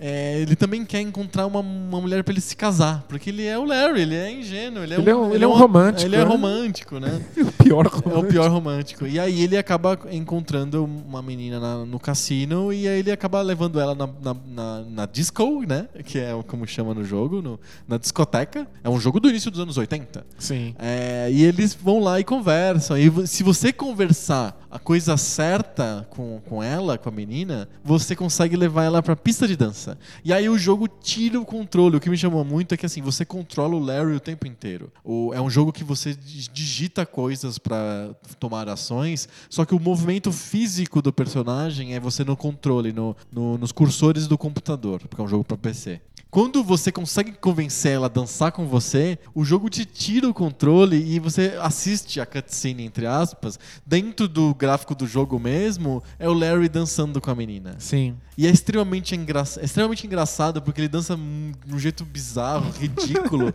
e toca uma música e faz uma paródia do Saturday Night Fever, né? É, E tem uma hora que ele arremessa a menina pelo, pelo teto, sai pelo teto do- da boate, ela cai na mão dele, assim. Aquilo foi muito engraçado e pra mim foi super chocante porque eu não tava mais jogando, eu tava assistindo. E era o gráfico do jogo, e eu não podia interferir. Mas eu, eu conquistei aquilo, porque eu soube, eu soube falar coisas certas pra aquela menina, eu ofereci as coisas certas, tem que dar itens seus pra ela. A tal. cutscene como recompensa funcionou pra você. Funcionou muito bem, é uma coisa que até hoje eu lembro de quando eu vi pela primeira vez o Larry dançar com a menina na boate. E, de fato, quando a gente tá vendo isso no começo, é impactante. Sim. Depois, quando tudo que os jogos te dão como É, recompensa é cutscenes, cutscene, aí isso começa a perder a graça, né? Sim. E o seu quarto um grande momento da sua vida de gamer? Então, meu quarto momento é uma cutscene. ah, toma, vamos lá. A gente criou o monstro, cria cuervos, velho. Mas então, é que é, é engraçado, é, o impacto disso é um impacto tecnológico, não é tanto o impacto do jogo e da jogabilidade em si. Certo. Era inacreditável que o Nintendinho estivesse fazendo aqueles dois ninjas Ah, pulando um contra o outro naquele duelo de espadas. Perfeito, Ninja Gaiden. Primeiro Ninja Gaiden. Sim, eu tô falando da abertura do, do, do Ninja, Gaiden. Perfeito. E era inacreditável que o Nintendinho, que a gente estava acostumado a ver com gráficos tão simples, tivesse realmente mostrando aquela cena épica. E, uma- e- e com uma cinematografia específica. Não é um ninja, dois ninjas pulando como se fosse no jogo. E tem um, uma- um ângulo certo, a câmera certa, como se fosse um filme do Akira Kurosawa. E isso, então, é, inclusive, tem duas faixas horizontais pretas, né? Pra Tipo, diminuir a tela, pra ficar diminuir a tela, cinema. pra ficar exatamente como a câmera que o Akira Kurosawa usa, que é a câmera de, de Velho Oeste, de, de western, Aham. que é bem achatada, É, bem sim. horizontal. Você fica olhando naquela fresta. Exato. E eu não conhecia nada de linguagem cinematográfica, não conhecia o Akira, o da Akira. Kurosawa. Ach- Achei aquilo bizarramente impactante. Aquilo foi inesquecível. Só que isso me virou referência pra gostar de Akira Kurosawa depois, não pra gostar de jogos de videogame. Sensacional. Eu gosto muito do Akira Kurosawa, adoro filmes de Velho Oeste, da época, mas eu não, não tinha conhecimento sobre isso. Quem me deu foi Ninja Gaiden. E olha só, sensacional. É o Ninja Gaiden E é funcionando. uma cutscene que não tem nada a ver com o jogo. Nada a ver com o jogo, nada. Mas pelo, pelo menos fazia sentir que o ninja que eu controlava era muito da hora. Ele era um ninja da hora. Embora, eu vou admitir que eu não tinha certeza que era o mesmo personagem. Não dá pra saber. É muito confuso. É. E era japonês. E tem né? o pai dele também. Tem a história do pai dele misturada. É... Eu nem sei quem é aquele ninja. É, acho que é o pai do Ryu Hayabusa. Mas tudo bem, era ninja, eu achei ninjas legais. Ninjas são da hora. Eu não assim. sabia o que eram ninjas, eu não sabia o que era cinema. E tinha Tudo uma música certo. épica, a música ela para no momento do pulo, porque os dois, os dois ninjas saltam, né? E aí eles, eles vão se dar uma espadada no ar, assim, é tipo aquelas Crouching Tiger, Hidden Dragon lá, assim. Sim. E a música para e você só escuta o som da espada. Sim, isso eu não entendinho. É, É- muito bacana. É, é- é realmente bem feito. É bem feito, é bem feito. O meu quarto grande momento da minha história como gamer, que eu me lembro, é não é uma cutscene, mas é uma transição de fase. É do contra, quando você sai da fase da floresta e entra na fase indoor. Pra mim, aquilo me dava um fascínio incrível, porque você joga uma fase difícil, que é a primeira fase, longa, com, na floresta, e você tá jogando em naquela progressão clássica de jogo de plataforma. Da esquerda pra direita e você tá vendo aquilo chapado, erraticamente. Você tá vendo que nem se fosse, sei lá, é, visto de perfil, todo mundo de perfil. Quando você eh, destrói o, o inimigo, o final da fase, o chefão, você entra num buraco, muda a tua perspectiva do jogo inteiro. Você deixa de estar vendo o, o jogo do mesmo jeito, na mesma perspectiva de perfil, e você entra no mundo em que você está vendo de perspectiva, em que as suas relações com o jogo são totalmente diferentes. A jogabilidade é muito igual, porque você tem que desviar de tiros, mas a tua visão mu- muda o- a tua relação com a jogabilidade de maneira decisiva. Vira um, quase um jogo de navinha, vira um shoot'em up, apesar de, de ainda você controlar o, o Rambo lá dando tiro. Isso pra mim era fantástico porque ele me, me introduziu um, um sentido que sempre foi interessante pra mim, que é eu gosto de jogos que a, a jogabilidade muda e que dá a sensação de jornada, de eu estar encaminhando e en- entrando em lugares diferentes o tempo inteiro. O jogo me mostrou isso sem nenhuma palavra. Ele não falava assim, agora os heróis vão entrar na fortaleza. Aí tem uma cutscene gigante que mostra a fortaleza e o vilão. Blá, ha, ha, ha. Não tinha nada disso. Simplesmente o, o personagem que você controla dá um salto mortal, entra num buraco e muda totalmente a perspectiva do jogo. O vilão do Contra dá risadas malignas? Não, ele não dá risadas malignas. Mas que vilão que não, não Dá, dá, né? risada, Pelo menos no banheiro, assim, tomando banho, deve É, ele, ele tá planejando alguma coisa, aí ele olha pro espelho e... ha, ha, ha. Essa transição de cena entre a primeira e a segunda fase do Contra, pra mim, é o quarto grande momento que eu me lembre. Muito bom. E o seu terceiro momento? O meu terceiro momento é quando aquele cachorro desgraçado atravessa a janela do Resident Evil no PlayStation. Com certeza. Aquilo foi o maior susto que eu já tomei na história dos videogames. Na sua história com os videogames. Na minha história com os videogames. E não era o que a gente tinha combinado. Tipo, os, os videogames combinaram comigo que ele me mostra o inimigo e aí eu vou e enfrento esse inimigo. Sim. Surge esse inimigo do nada na janela. Não é uma cutscene. Ele simplesmente pula, faz o barulho, ele tá ali e ele começa a te perseguir. O fato é que eu tenho um certo medo de cachorros ajuda. Mas é a, a- sensação de você estar correndo desesperado em direção à porta, porque tem aqueles cachorros te perseguindo, pulando janela atrás, at- atrás de você. Tá, é terri- É, é- nossa, é sensacional. Se fosse um vídeo, eu teria segurança de que o personagem vai chegar no final. Aham. Ele vai alcançar é, a porta. É um jogo. Se fosse um, um livro, a não ser que fosse um livro de J.R. Martin, que os caras morrem, eu ia ficar lá lendo a descrição de como ele chegou na porta. Não, é um jogo, sou eu que tenho que chegar. Então ele quebrou uma regra, que era que os, os- os inimigos deviam estar na minha frente. Ele apareceu nas minhas costas, de sopetão, e eu nunca mais esqueci. Sensacional. É o Resident Evil do PlayStation 1. Muito bom. O meu terceiro momento é uma cutscene. Só que e, e é uma cutscene de abertura de jogo e que era aquela- aquelas coisas que são feitas pra você apertar o botão e pular. É Ninja Gaiden. Não é Ninja Gaiden. É, é- só que essa abertura eu gostava tanto e ela tinha uma coisa diferente pra mim. Ela tinha além de ter a música, ela tinha uma voz narrando. E eu escutei tantas vezes porque eu não queria apertar o botão porque eu gostava tanto daquela abertura que eu a decorei a fala e eu acho que eu sei a fala inteira até hoje. Eu tô falando da abertura do Dune 2 pra PC. Eu sei essa abertura Você de também, cabeça você também também. sabe? The planet Arrakis, known Known as, as Dune. Home of Of the, the Spice Melange. Melange. Todo mundo sabe isso. é sensacional e é um momento tão marcante pra mim porque a abertura é boa. Ela consegue mostrar o universo de Duna em um minuto ou 30 segundos, mas ele consegue mostrar bem o que vai acontecer no jogo. Não tem mais nenhuma outra cutscene, um momento de storytelling no jogo inteiro. É um jogo de estratégia em tempo real. Só aqueles 30 segundos do começo, só que ele, ele seta perfeitamente bem o que vai ser o jogo. Mas isso tem um impacto direto na jogabilidade. Seria muito difícil entender o que você está fazendo. Por que é que você tem que colocar um chão em- Sim. entre a pedra e a Ele sua mostra estrutura? tudo nessa cutscene inicial. Por que é que você tem que pegar aquela areia laranja e por que que você transforma ela em dinheiro? É, o- Whoever's control the spice controls Doom. Isso, ele- o, o jogo te mostra que nessas regras internas a melhor coisa a se fazer é procurar essa, essa areia laranja. Sim. E se você tiver mais areia laranja do que o adversário, provavelmente você vai ganhar. Sim. Você não tem como saber isso a não ser por muita tentativa e erro num jogo que as partidas são grandes. Essa cutscene mínima, É. o texto é minúsculo e funciona perfeitamente bem. É assim que tem que ser as cutscenes. de jogo. É assim que precisa ser a parte que conta pra você qual é o contexto num jogo de tabuleiro. Sim. Tem que ter três linhas. Só pra você saber que o. O, Ele, o- inclusive- o quadrado amarelo é milho. Ele, inclusive, ele fala como que são as casas, as três casas do jogo. Em um adjetivo por casa já é o suficiente pra você entender um pouco do estilo de cada um. É verdade. The Noble Atreides, The Evil Harkonnen and the Insidious Ordos. Você já sabe, inclusive, Você como sabe jogar como com jogar eles. com eles. É. É muito interessante, muito legal e pra mim é o terceiro grande momento que eu me lembro da história dos videogames. O único porém é que se você jogar igual com as três casas, dá na mesma. Você ganha do mesmo jeito. o jogo, o jogo é, é mais pobre do que a cutscene dá a entender. Sim. E tem uma música minimalista muito engraçada, muito interessante na abertura do Dune 2. E no jogo em si? Não tem música, né? Ah, o jogo tem, tem? música, sim. é- Ela é mais uma, um ambiente, assim, uma música de atmosfera, fica uns barulhinhos. No fundo, etc. Uma música mais serena. Na abertura é uma música mais. parece minimalismo dos anos 80. Vai. Acho que tem, tem um contexto histórico também na, na música da, da abertura. Por isso que na minha cabeça ela, essa abertura é tão importante. Número 2. Número 2. O momento em que o Link fica adulto no Zelda Ocarina of Time. o momento em que você tira a espada da, da, da pedra e aparece uma cutscene, bem brega, aliás. E aí, quando acaba a cutscene, a nave, a personagem mais imbecil da história dos jogos, avisa.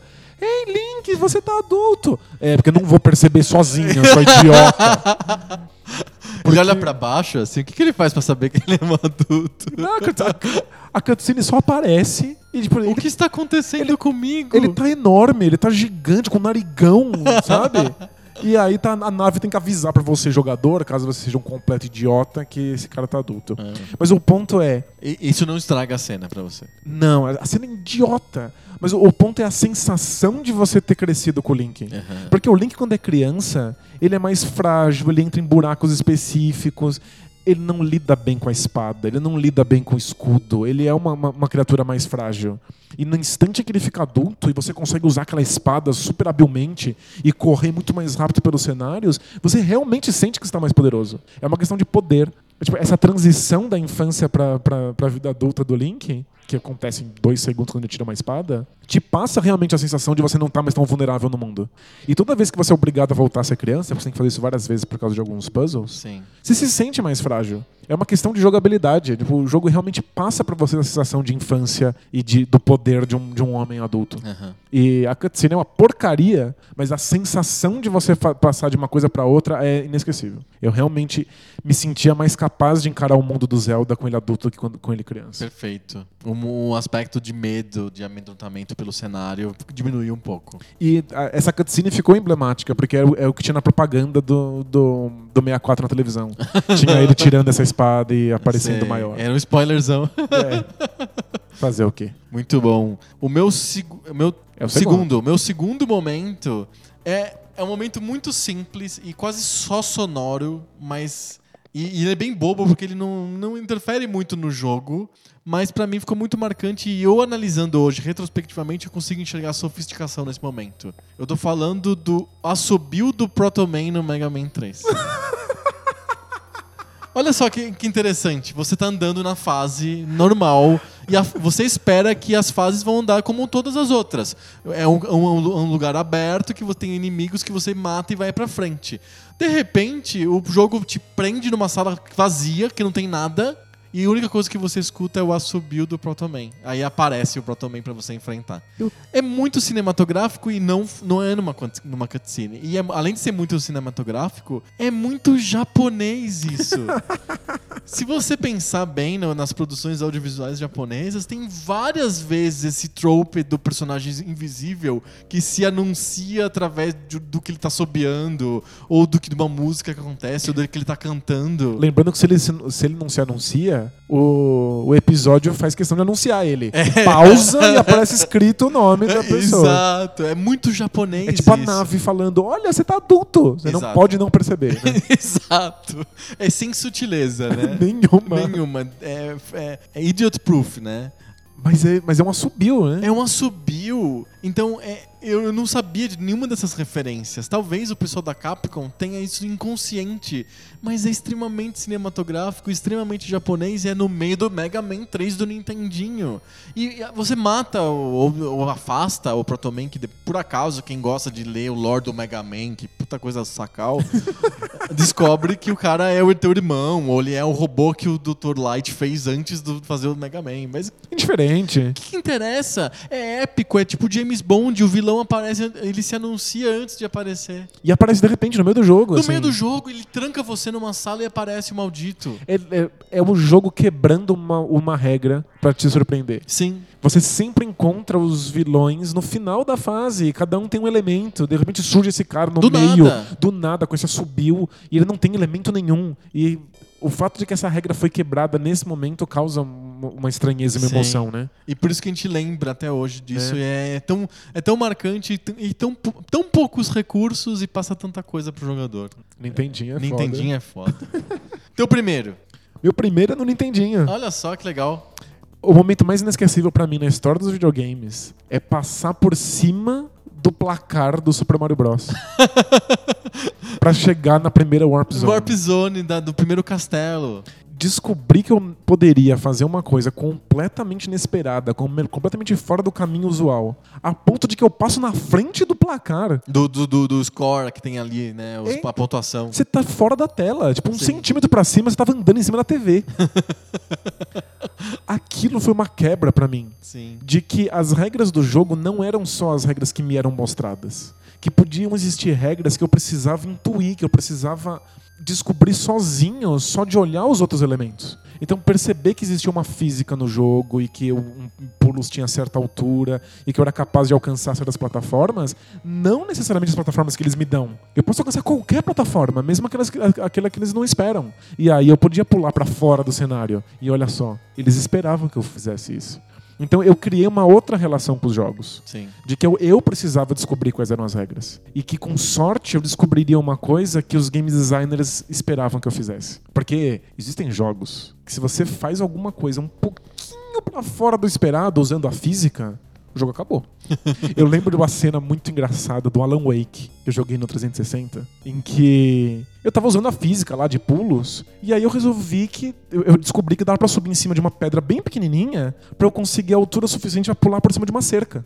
E aí eu pulei por cima de uma cerca, uma cerca ridícula, de meio metro de altura. Mas você precisava eu- daquele, daquela pedrinha. Era só isso, eu subi em cima da pedrinha, pulei por cima da cerca, assim que eu pisei do outro lado da cerca, eu morri. Como Não se eu tivesse podia. como se eu tivesse caído de uma altura gigantesca.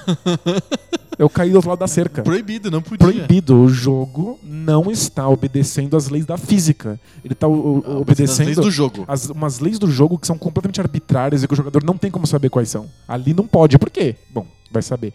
O Super Mario me ensinou que as leis são as leis da física. Se o pulo me deixa chegar, eu chego e tem coisa pra mim me esperando. Sensacional. Amo essa sensação. E é o motivo pelo qual eu amo os jogos que lidam puramente com física, tipo Braid. Uhum. Onde você consegue chegar no Braid, tem alguma mensagem ali te esperando. Porque o, o game designer esperava que você experimentasse. Sim. E a experimentação não é só fazer o caminho do ponto A até o ponto B. Super Mario Bros. passar por cima do score. Sensacional. Sensacional. O meu primeiro, ele totalmente diferente disso. Eu acho que é um momento bem tradicional que muita gente fa- falaria também e que é tem mais a ver com essa visão comum do, espe- do espectador barra jogador comum, mas que foi tão marcante pra mim que eu não, não, vou não consigo me furtar a, a falar esse momento em nome de um purismo ou de um hipsterismo gourmetizado de videogames. Eu vou, vou me juntar à multidão e vou invocar aqui o instinto do Massa Véi e vou falar que pra mim o melhor momento que eu me lembro dos videogames é a abertura do Full Throttle. Porque eu coloquei aquele CD esperando que ia começar um jogo e na verdade eu vi um desenho animado de mais ou menos 5 minutos com a música massa tocando com que não era som de chiptune, era simplesmente um, um filme que estava acontecendo no meu computador. Com um character design fantástico. Com uma dublagem incrível, um diálogo interessante e tomadas de do direção né, acontecendo ali. Tem câmeras inteligentes mostrando a cena debaixo do carro do cara, mostrando a moto, mostrando É bem dirigido, deserto. É muito bem dirigido, é legal, introduz você dentro do universo e é massa pra caramba. E eu me junto à multidão e falo que eu gostei pra cacete disso aí. Mas é, É a coisa mais óbvia possível, mas é irresistível. em parte, tem um motivo porque tá vendendo um mundo de jogo. Especialmente em- termos de um point and click, que depende muito do mundo do jogo para que você saiba quais são as regras de solução do puzzle. Mas em parte é porque a tecnologia era impressionante. Porque tinha um CD que tinha uma música de verdade tocando ali. Não era chiptune, não era uma música que parecia a música do Indiana Jones, ou que parecia a música do Star Wars. Não, era uma música mesmo. Às vezes não dá pra desatrelar os videogames da tecnologia. Às vezes é o nosso contato com uma revolução tecnológica absurda, E a gente foi- se empolga. Exato, e foi a primeira vez que eu vi isso, porque eu tinha. Eu trabalhei, foi, eu peguei o meu primeiro trabalho. Depois do meu primeiro estágio. Não, acho que foi no, não foi no meu estágio, inclusive. Eu fui no meu estágio, foi o meu primeiro trabalho. Eu ganhei um cheque, que era um cheque de 120 reais, que foi o primeiro dinheiro que eu ganhei na minha vida. Aí eu peguei aquele cheque, fui pro centro de Curitiba, eu morava em Curitiba na época. Fui num- numa mega store pequena que tinha lá. É engraçado falar uma mega store pequena, mas era o que era mesmo. Era mega store porque vendia livros, material escolar, papelaria e produtos de informática, tudo junto, assim. E aí eu comprei o famoso kit de, Sound Blaster lá, 16, que vinha com CD-ROM e com as placas de, a placa de som. E aí eu saí do mundo do PC Speaker Você começou a ouvir coisas de verdade. e eu comecei a escutar coisas de verdade. E junto com o kit multimídia vinha o CD do Full Throttle, o jogo inteiro pra você. E É impressionante eu, é, mesmo. aí eu botei aquilo e minha cabeça explodiu. E isso não é um jogo. Isso é um filme, eu tô vendo um filme. Pra você ver como a primeira impressão que a gente tem. Tinha créditos passando assim É. do nome das pessoas. A primeira impressão não tem a ver com jogabilidade. Ela tem a ver com a cutscene. Eu lembro, a primeira vez que a gente viu o Super Mario 64, só de ter aquele bigodudo 3D que a gente mexia no nariz, Sim. aquilo era impressionante porque era 3D. Exato. Então o videogame tá muito atrelado à tecnologia. Não tem jeito, não tem Não como. Então a gente falou um monte de coisas, como o que a gente tem que ver nos jogos, etc. Mas eu ainda tô impressionado com o- aquele momento que eu vi um filme tocando no meu, meu PC e era um filme bem legal. É que se eu, eu tenho um palpite. Se o Full Throttle não fosse um grande jogo, se a jogabilidade dele fosse uma Eu merda. não ia lembrar. Você não ia lembrar, você ia ia esquecer disso. Falar, que merda de jogo, né? Tem uma cutscene de 5 minutos, o resto do jogo é uma porcaria. Aí você Sim. ia comprar outra coisa. É. Engraçado, né? A gente falou um monte de coisas no, no tema principal e na hora de elencar os, os momentos importantes, eu pelo menos elenquei três elementos de cutscene ou storytelling. A dança do Larry, a abertura do Dune 2 e a abertura do Full Throttle. É bom pra gente relativizar um pouco. Pra gente ter- às vezes isso tá interligado com, com jogabilidade, às vezes isso vem de um mundo do jogo, às vezes isso vem de tecnologia, às vezes a gente não tem referência, a gente tava no começo e isso foi impactante. É um, um dos momentos que eu notei aqui, mas que eu não pus porque passa a barreira do Poco Pixel, Aham. por um ano, é Shenmue 2. Ah, Quando o Landi se afasta do, do, do lugar em que você acabou de chegar, no- naquela cena épica, que ele tá pendurado numa, numa escadinha de helicóptero, o helicóptero vai indo embora, aquilo é só uma cutscene. Acontece que, em termos de jogabilidade, eu tô jogando há 80 horas pra chegar naquele lugar. E tudo me leva a crer que eu vou finalmente enfrentar o Landi. uhum. Eu tava em pânico, porque se eu enfrentasse ele eu ia morrer. Mas o Ryo tava completamente obstinado, ia acontecer. E é na jogabilidade, você tem que correr por- pe- pelo prédio, apertando um monte de botões e desviando de um monte de obstáculos pra chegar naquele momento. Quando você chega, ele foi embora. é muito impactante. Assim. É, é uma cutscene que ela, ela aparece ali depois de muito esforço, depois de muita jogabilidade. Então não- a gente não tá aqui pra maglinizar. Existe essa palavra? Malignizar. As, as cutscenes. Elas só precisam ser encaixadas de uma maneira que nunca seja em detrimento da jogabilidade. Perfeito, perfeito. Vale fazer menção honrosa ao Red Dead Redemption, que é bem depois da barreira do Poco Pixel, mas que tem pelo menos dois grandes momentos da história dos videogames ali dentro daquele jogo que a gente não pode de jeito nenhum, porque a lei do spoiler e a lei do Red Dead, que é uma lei específica, um sub, uma sublei da lei do spoiler, diz que a gente não pode falar disso nem fudendo. É. Joguem, ponto. É E se, eu- se você falou do Red Dead, existe um similar no Shadow of the Colossus, Uhum. que é toda a moral do jogo. Tudo que o jogo quer te explicar, tudo que o jogo quer te ensinar, ele, Ele, f- momento específico. ele faz num momento específico lá no finzinho, te forçando a, a, a jogar, um, jogar uma cena. Aham, Jogar, não é, É uma uma- cutscene. É pura, é pura jogabilidade. Do Red Dead também são duas, duas É. cenas que você tem que jogar. Uma. É, não vou falar, senão entrega demais. Mas é, tem uma joga, uma, você joga um pouco mais, outra jo- joga um pouco menos. Mas a gente não pode falar porque a lei do spoiler vai prender a gente. É, e o Shadow of Colossus, o jogo inteiro só tem uma única moral. É- são horas e horas e horas pra te ensinar uma coisa. E essa coisa é em 3 minutos de jogabilidade no final. E Sensacional. vale muito a pena. Todo mundo deveria jogar. Também não vou falar porque é spoiler. Spo- A polícia do spoiler já tá chegando aqui. São dois jogos tão bons que o spoiler deles nunca vai inspirar, né? Não, nunca. Nunca. Muito bom. Fechamos. Fechamos. Olha só, foi uma, uma, uma dobradinha hoje. Foi o tema mais o high five. É verdade, eles foram, Foram temáticos. foram juntinhos. Tipo as boas cutscenes e a jogabilidade. Exatamente. O storytelling e jogabilidade são como, sei lá, o pão com a manteiga. Tem que estar sempre juntos. Bonitinho. Bonitinho. Vamos para o debate de bolso? Bora lá. Bora.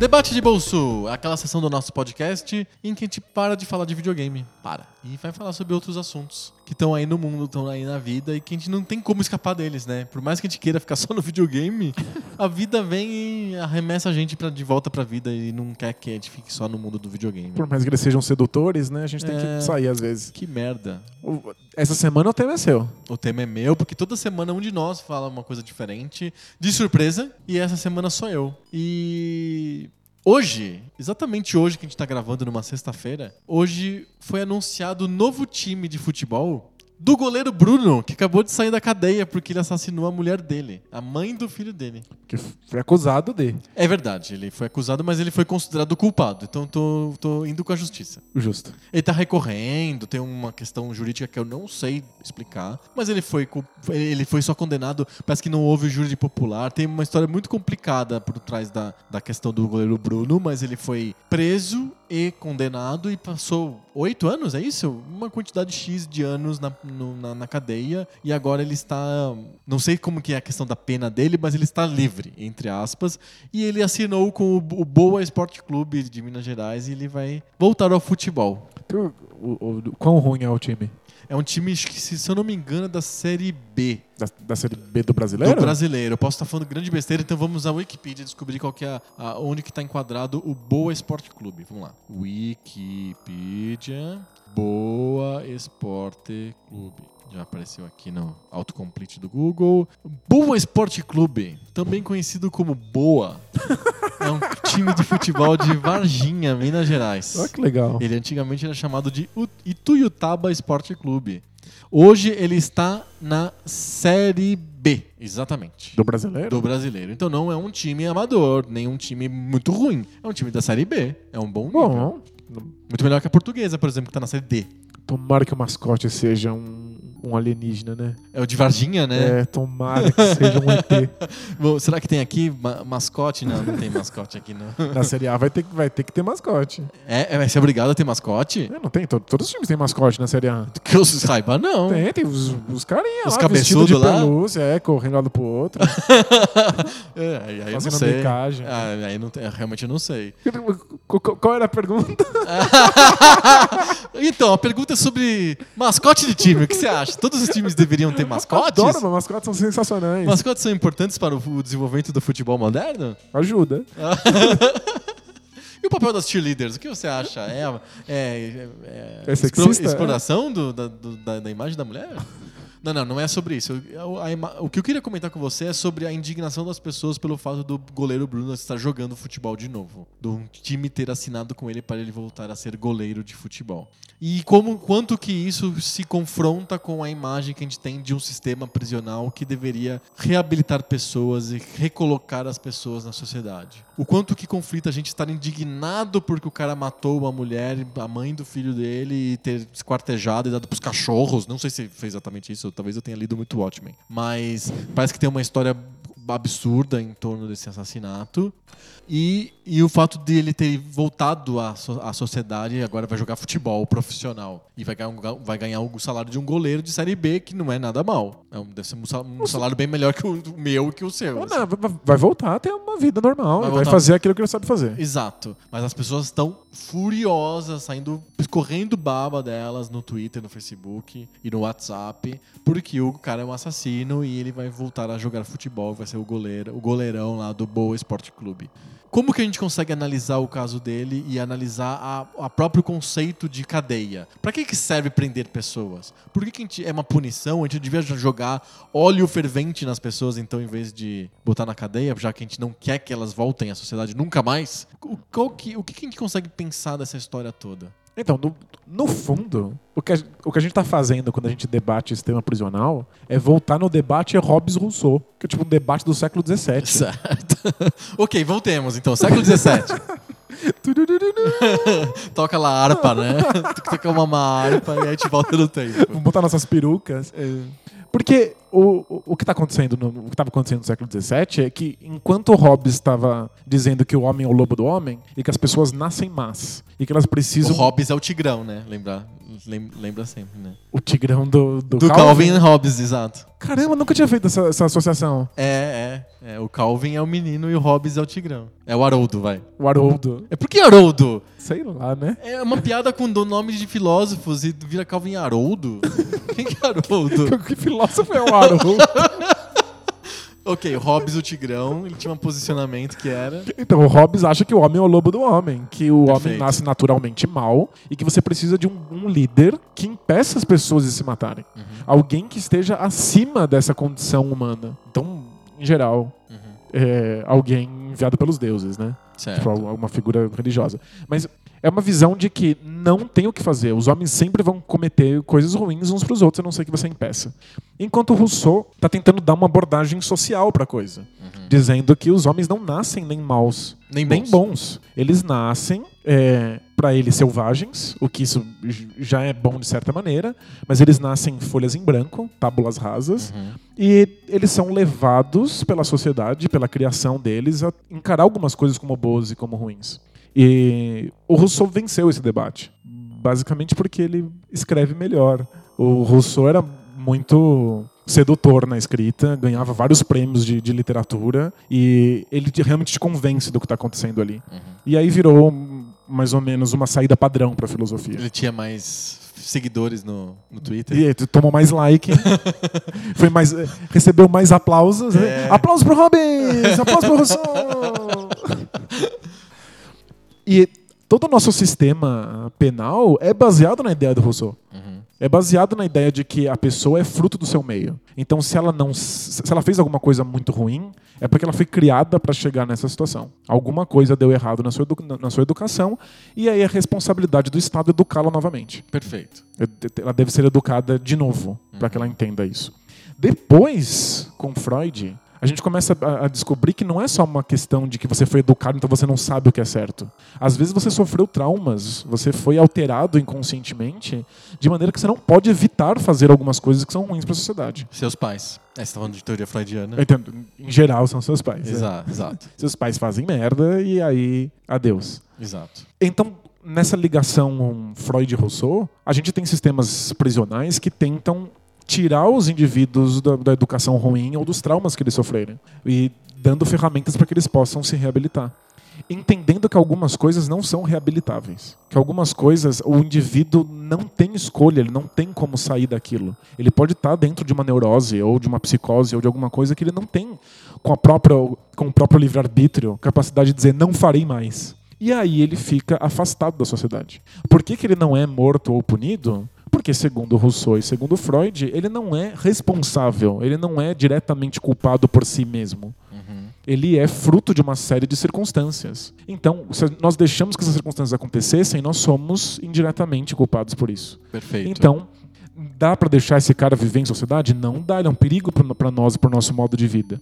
Mas você não acaba com ele. Você coloca ele no lugar e tenta apresentar pra ele o máximo de reabilitação que, que, que a gente puder. Se não der, ele fica lá excluído e pronto. In- Inclusive, mesmo quando acaba a pena de alguns criminosos, eles passam por. por. por. o estágio probatório, assim? Não, eles passam por profissionais Uhum. que vão Ah, tá. vão avaliar se ele realmente tem condições de viver em sociedade, porque às vezes ele passou por ele ele ainda tem questões psicológicas que não permitem que ele que ele viva entre nós. Tem gente que vai ficar para a vida inteira porque não tem essas condições, mesmo que a pena não seja tão grande. Então, esse é o modelo prisional que predomina no mundo. Esse, esse é o conceito filosófico atrás do sistema Isso prisional. é, é Rousseau e Freud. Perfeito. Mas nós vivemos entre robesianos. A gente vive entre pessoas que acham que você nasce pronto. Isso está indiretamente atrelado ao conceito de alma. De que a gente acha que as almas nascem prontas, de que as pessoas não. Elas não aprendem, elas, já, elas são paridas com uma certa personalidade. Que elas já têm uma certa tendência.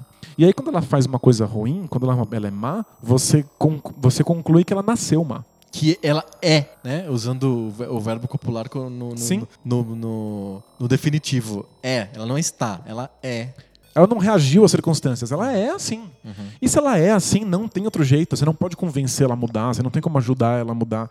E que ela poderia ser diferente. Que ela poderia, com o livre-arbítrio dela, com o poder dela de escolha, ter feito melhor. Essa, essa constante noção de que quem faz as coisas errado poderia não ter feito assim. E aí a gente tem uma cultura punitivista. Em que se o cara fez errado, não tem jeito. Mata. Acaba com ele. E se, Não é questão de isolar a sociedade dele. É questão de se a sociedade se vingar daquela pessoa.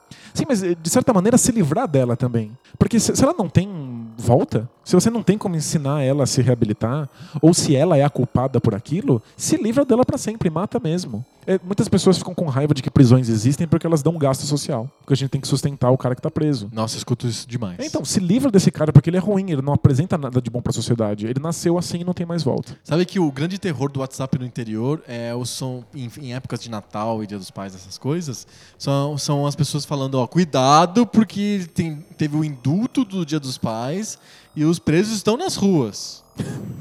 Eu escuto isso todo ano lá, sei lá, 10 anos que eu vou pro interior com frequência, principalmente em feriados, que é quando eu não trabalho eu posso ir. E aí eu sempre escuto, olha, cuidado na rua, hein, que tá, teve o indulto do Natal. É isso. É, é um, são robesianos que acham que o cara que, é- que é solto da prisão, ele vai fazer coisas más porque ele é mau. Que ele não aprende, que ele não muda, que ele não é fruto do- do- das circunstâncias.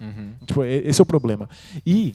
em- A gente lembrando que a gente tá falando do conceito, né? A gente não tá falando que realmente as prisões brasileiras reabilitam a pessoa. A gente É. não tá falando disso, a gente tá falando do conceito. É, a, a- a prisão brasileira, ela é um quadrado encaixado num círculo. Porque ela tem como conceito base a reabilitação. Como todas as 90% das prisões ao redor do mundo são baseadas em Rousseau e Freud. Elas são para reabilitar.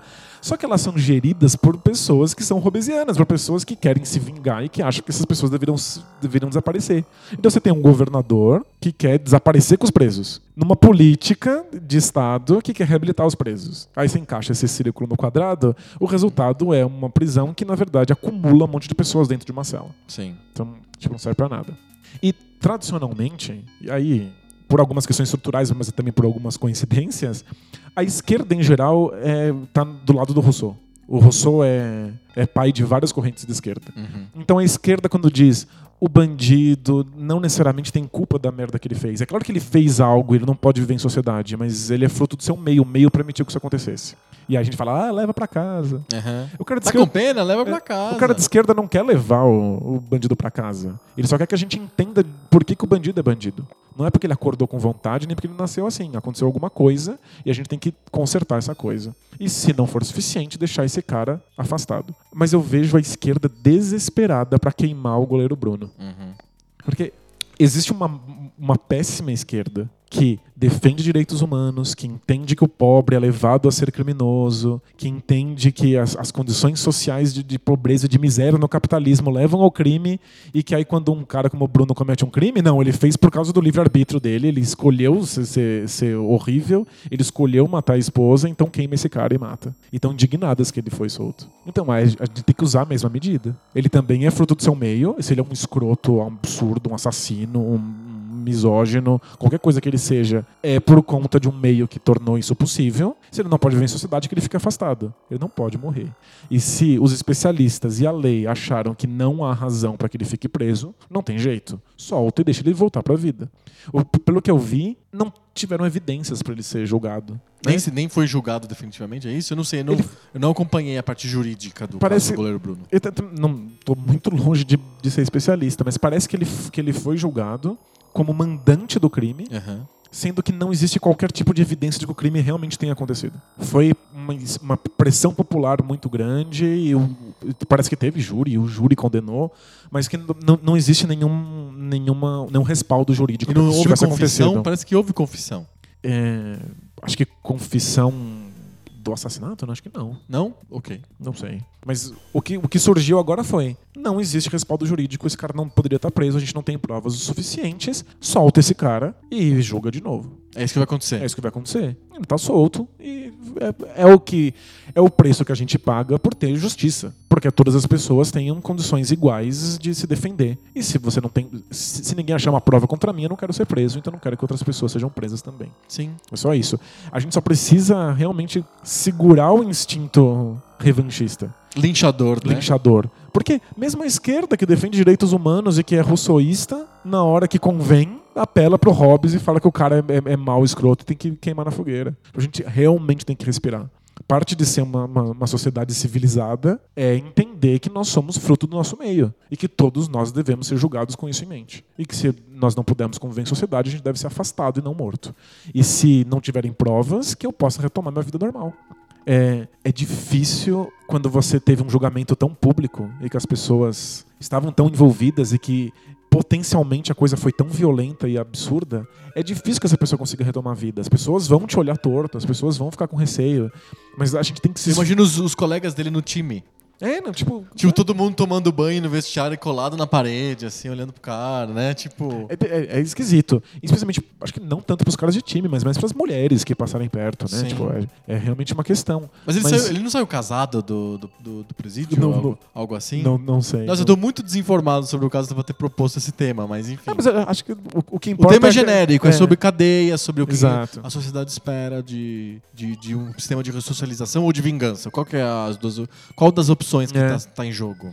E, tipo, a- é difícil que esse cara retome a vida normal. Mas a gente, como sociedade, precisa se esforçar para que isso possa acontecer. Não é o caso que do goleiro Bruno, acho que a gente, a gente tem que falar isso. Não foi que ele foi ressocializado na cadeia e agora ele está começando uma vida nova e deram um emprego pra ele porque apostam na recuperação dele. É, nem foi isso. Ele foi preso sem, sem respaldo jurídico, então não, não pode ficar preso. Ok, mas não, nem, nem falo sobre isso, mas eu falo sobre. É o, o dono do Boa Esporte achou que seria legal ter um, um goleiro famoso chamativo, seria um mid stunt. E ele contratou o, cara. E se fosse um, um, um- assistente de pedreiro que tivesse sido preso e descoberto que não era, não estava certo Não ia juridicamente conseguir solto, emprego nunca ele não ia mais. conseguir emprego. O goleiro Bruno não é um exemplo de ressocialização ou de recuperação do, do ex-detento que agora ele volta para a sociedade. O goleiro Bruno é uma celebridade, um jogador de futebol. Ele era goleiro do Flamengo, que é o time mais popular do Brasil. E um baita goleiro. né? Um bom goleiro. É, Então, é, é é um caso completamente fora da curva, né? Tipo, ele é uma celebridade e está sendo ressocializado por conta disso. Exato. Não, não é porque o sistema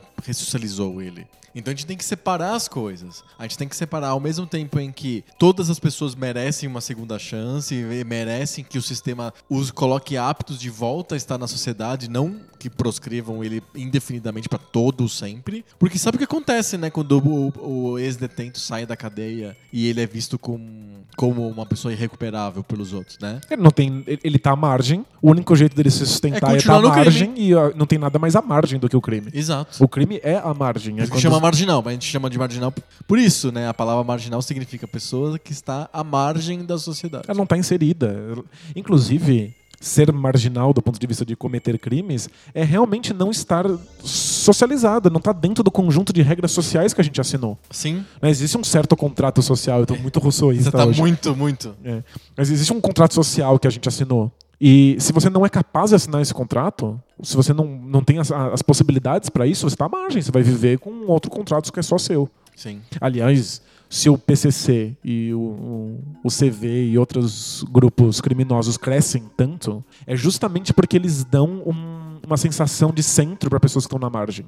Eles criam grupos em que você sente que você faz parte de alguma coisa, você tem um conjunto de regras para seguir, Sim. você tem um certo respaldo, existe um contrato social entre eles, Aham. que assinam as pessoas que não conseguiram assinar outro contrato. Perfeito. E, e, e as penitenciárias são grandes centros formadores de quadros para o PCC e para o Comando Vermelho. Sim, eles estão eles estão simplesmente funcionando num outro conjunto de regras, porque eles não têm nenhuma porta para entrar no nosso. Aí alguns não conseguiram, alguns saíram, alguns foram forçados para fora. Tanto, cada um tem sua história.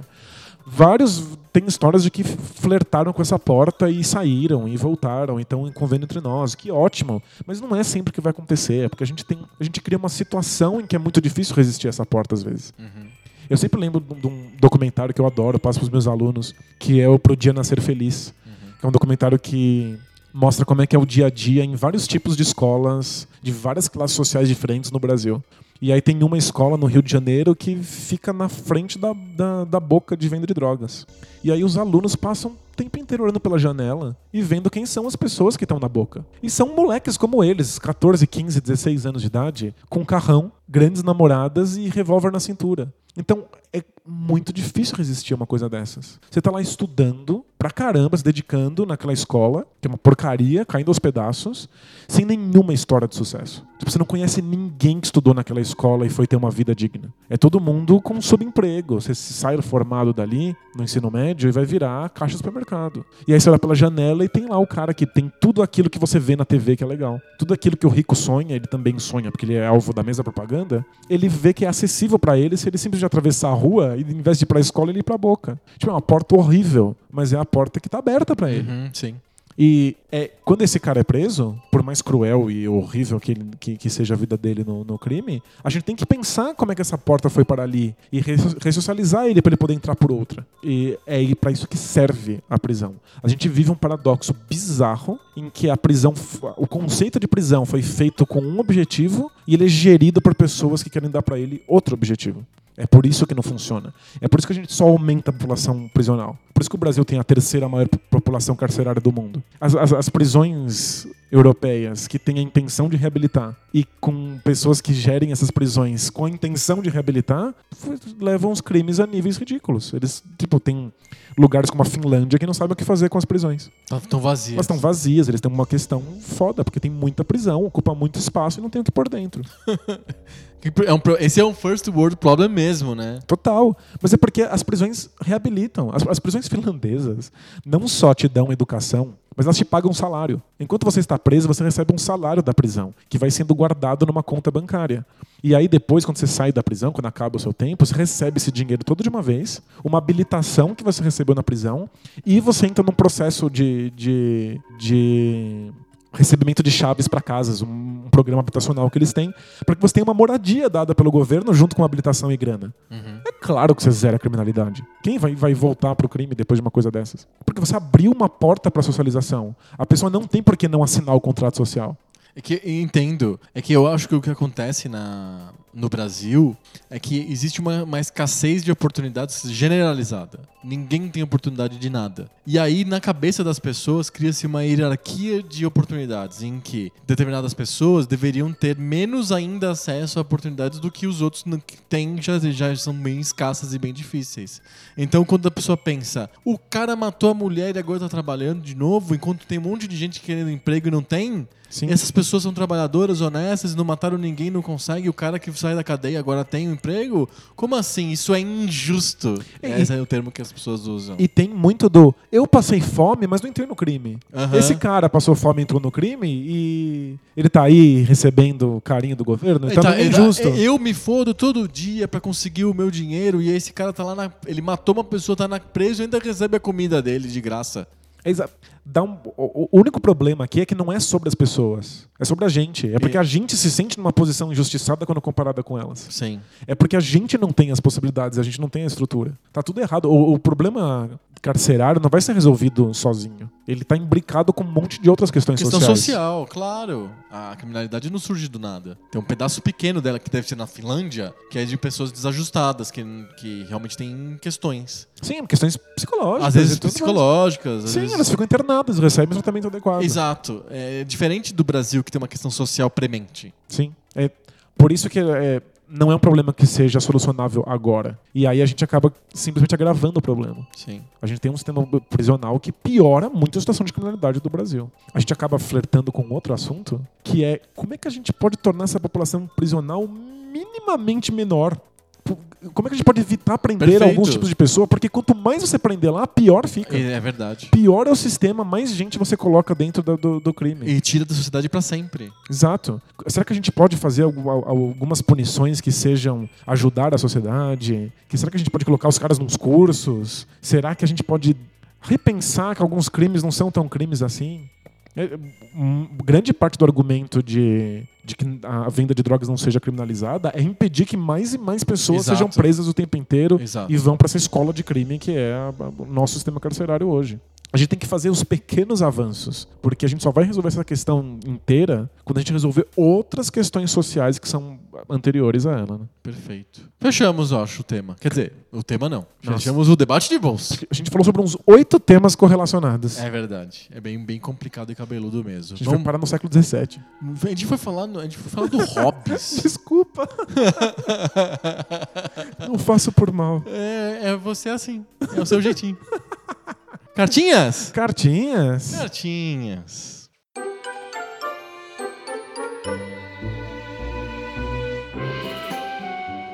Cartinhas. Cartinhas. Cartinhas. Semana recebemos um monte de cartinhas, cartinhas muito interessantes sobre os dois temas que a gente comentou amplamente na semana passada, que foram as gerações, sucessivas gerações dos videogames. Foi, foi. Sa- que existem? Eu sabia. Muitas pessoas escreveram pra gente falando assim: estou estupefato, estou de queixo caído, estou. Meu mundo caiu porque eu escutei o Poco Pixel e todos os meus conceitos sobre gerações de videogames e bits foram destruídos. a, gente, a gente destruiu os sonhos das pessoas, Danilo. O sonho de que a gente finalmente chegasse no- nos, Nos 4.258 bits. O primeiro videogame de 7 mil bits. Eu- eu fiquei- pessoal eu fiquei ficou- um pouco triste que não vai ter agora. é, não vai Vai ter. ser legal, mais. não vai mais ter O Blast Processing Não tem Blast 8000. Processing. Hiper Ultra Giga Blast Processing. V- Vou ter que ter. A minha ânsia de ter esse tipo de tecnologia, eu vou ter que, que suprir quando eu vou no mercado comprar sabão em pó. Sabão em pó, exato. Ou vai é, pasta jeito. de dente, Pasta né? de dente. Gente, eu, eu comprei uma, uma escova de dente esses dias É. que parece um inimigo do Mega Man. Ela chama Man no final, é Escova Man. Gente, tem uns pedaços de plástico que saem dentro das cerdas. Parece que, tipo, vai entrar na minha boca e arrancar um dente. muito louco, é mas. de outro mundo. é de outro mundo, mas É. promete umas coisas muito loucas, com um monte de micropartículas. Tem micropartículas de polisferas? Eu Acho que sim. É fantástico. Eu só compro coisas que tem micropartículas de polisferas. Polisferas Man. Exato. É, a gente recebeu uma cartinha é, o- com, relação a esse tema especificamente. Várias pessoas falaram: estou estupefato com o fato de que não existem bits. É, e é, a gente recebeu um puxão de orelha do Vitor Reis, disse que o, Xbox 360 não tinha o HDMI no lançamento, foi só na primeira revisão do hardware que tinha o HDMI. Perfeito. É que teve três ou quatro revisões na- ainda antes de ter o- a versão Slim magrinha. E, inclusive, eu lembro que a primeira placa derretia, lembra? Lembro. Fazia calor e ele ficava um V. Sim. Então, quando você ia comprar, você tinha que ficar perguntando qual era a revisão, qual era a placa. Aqui eu comprei e já vinha com cabo HDMI, já entrava Oh. HDMI. O meu, o meu não tinha o cabo HDMI, mas tinha entrada HDMI. Aí eu comprei separado o cabo HDMI porque o vendedor da loja falou: olha, se você quiser HDMI, jogar em HD, você vai precisar de comprar um, um cabo. Então foi, foi- Eu tive que comprar um cabo que não vinha incluído por causa dessa, Entendi. dessa dicotomia esquisita entre HD, HDMI ou não. e É, o meu veio com cabo, mas também veio com, uma- com aquela entrada de, de, de três cabinhos. Exatamente.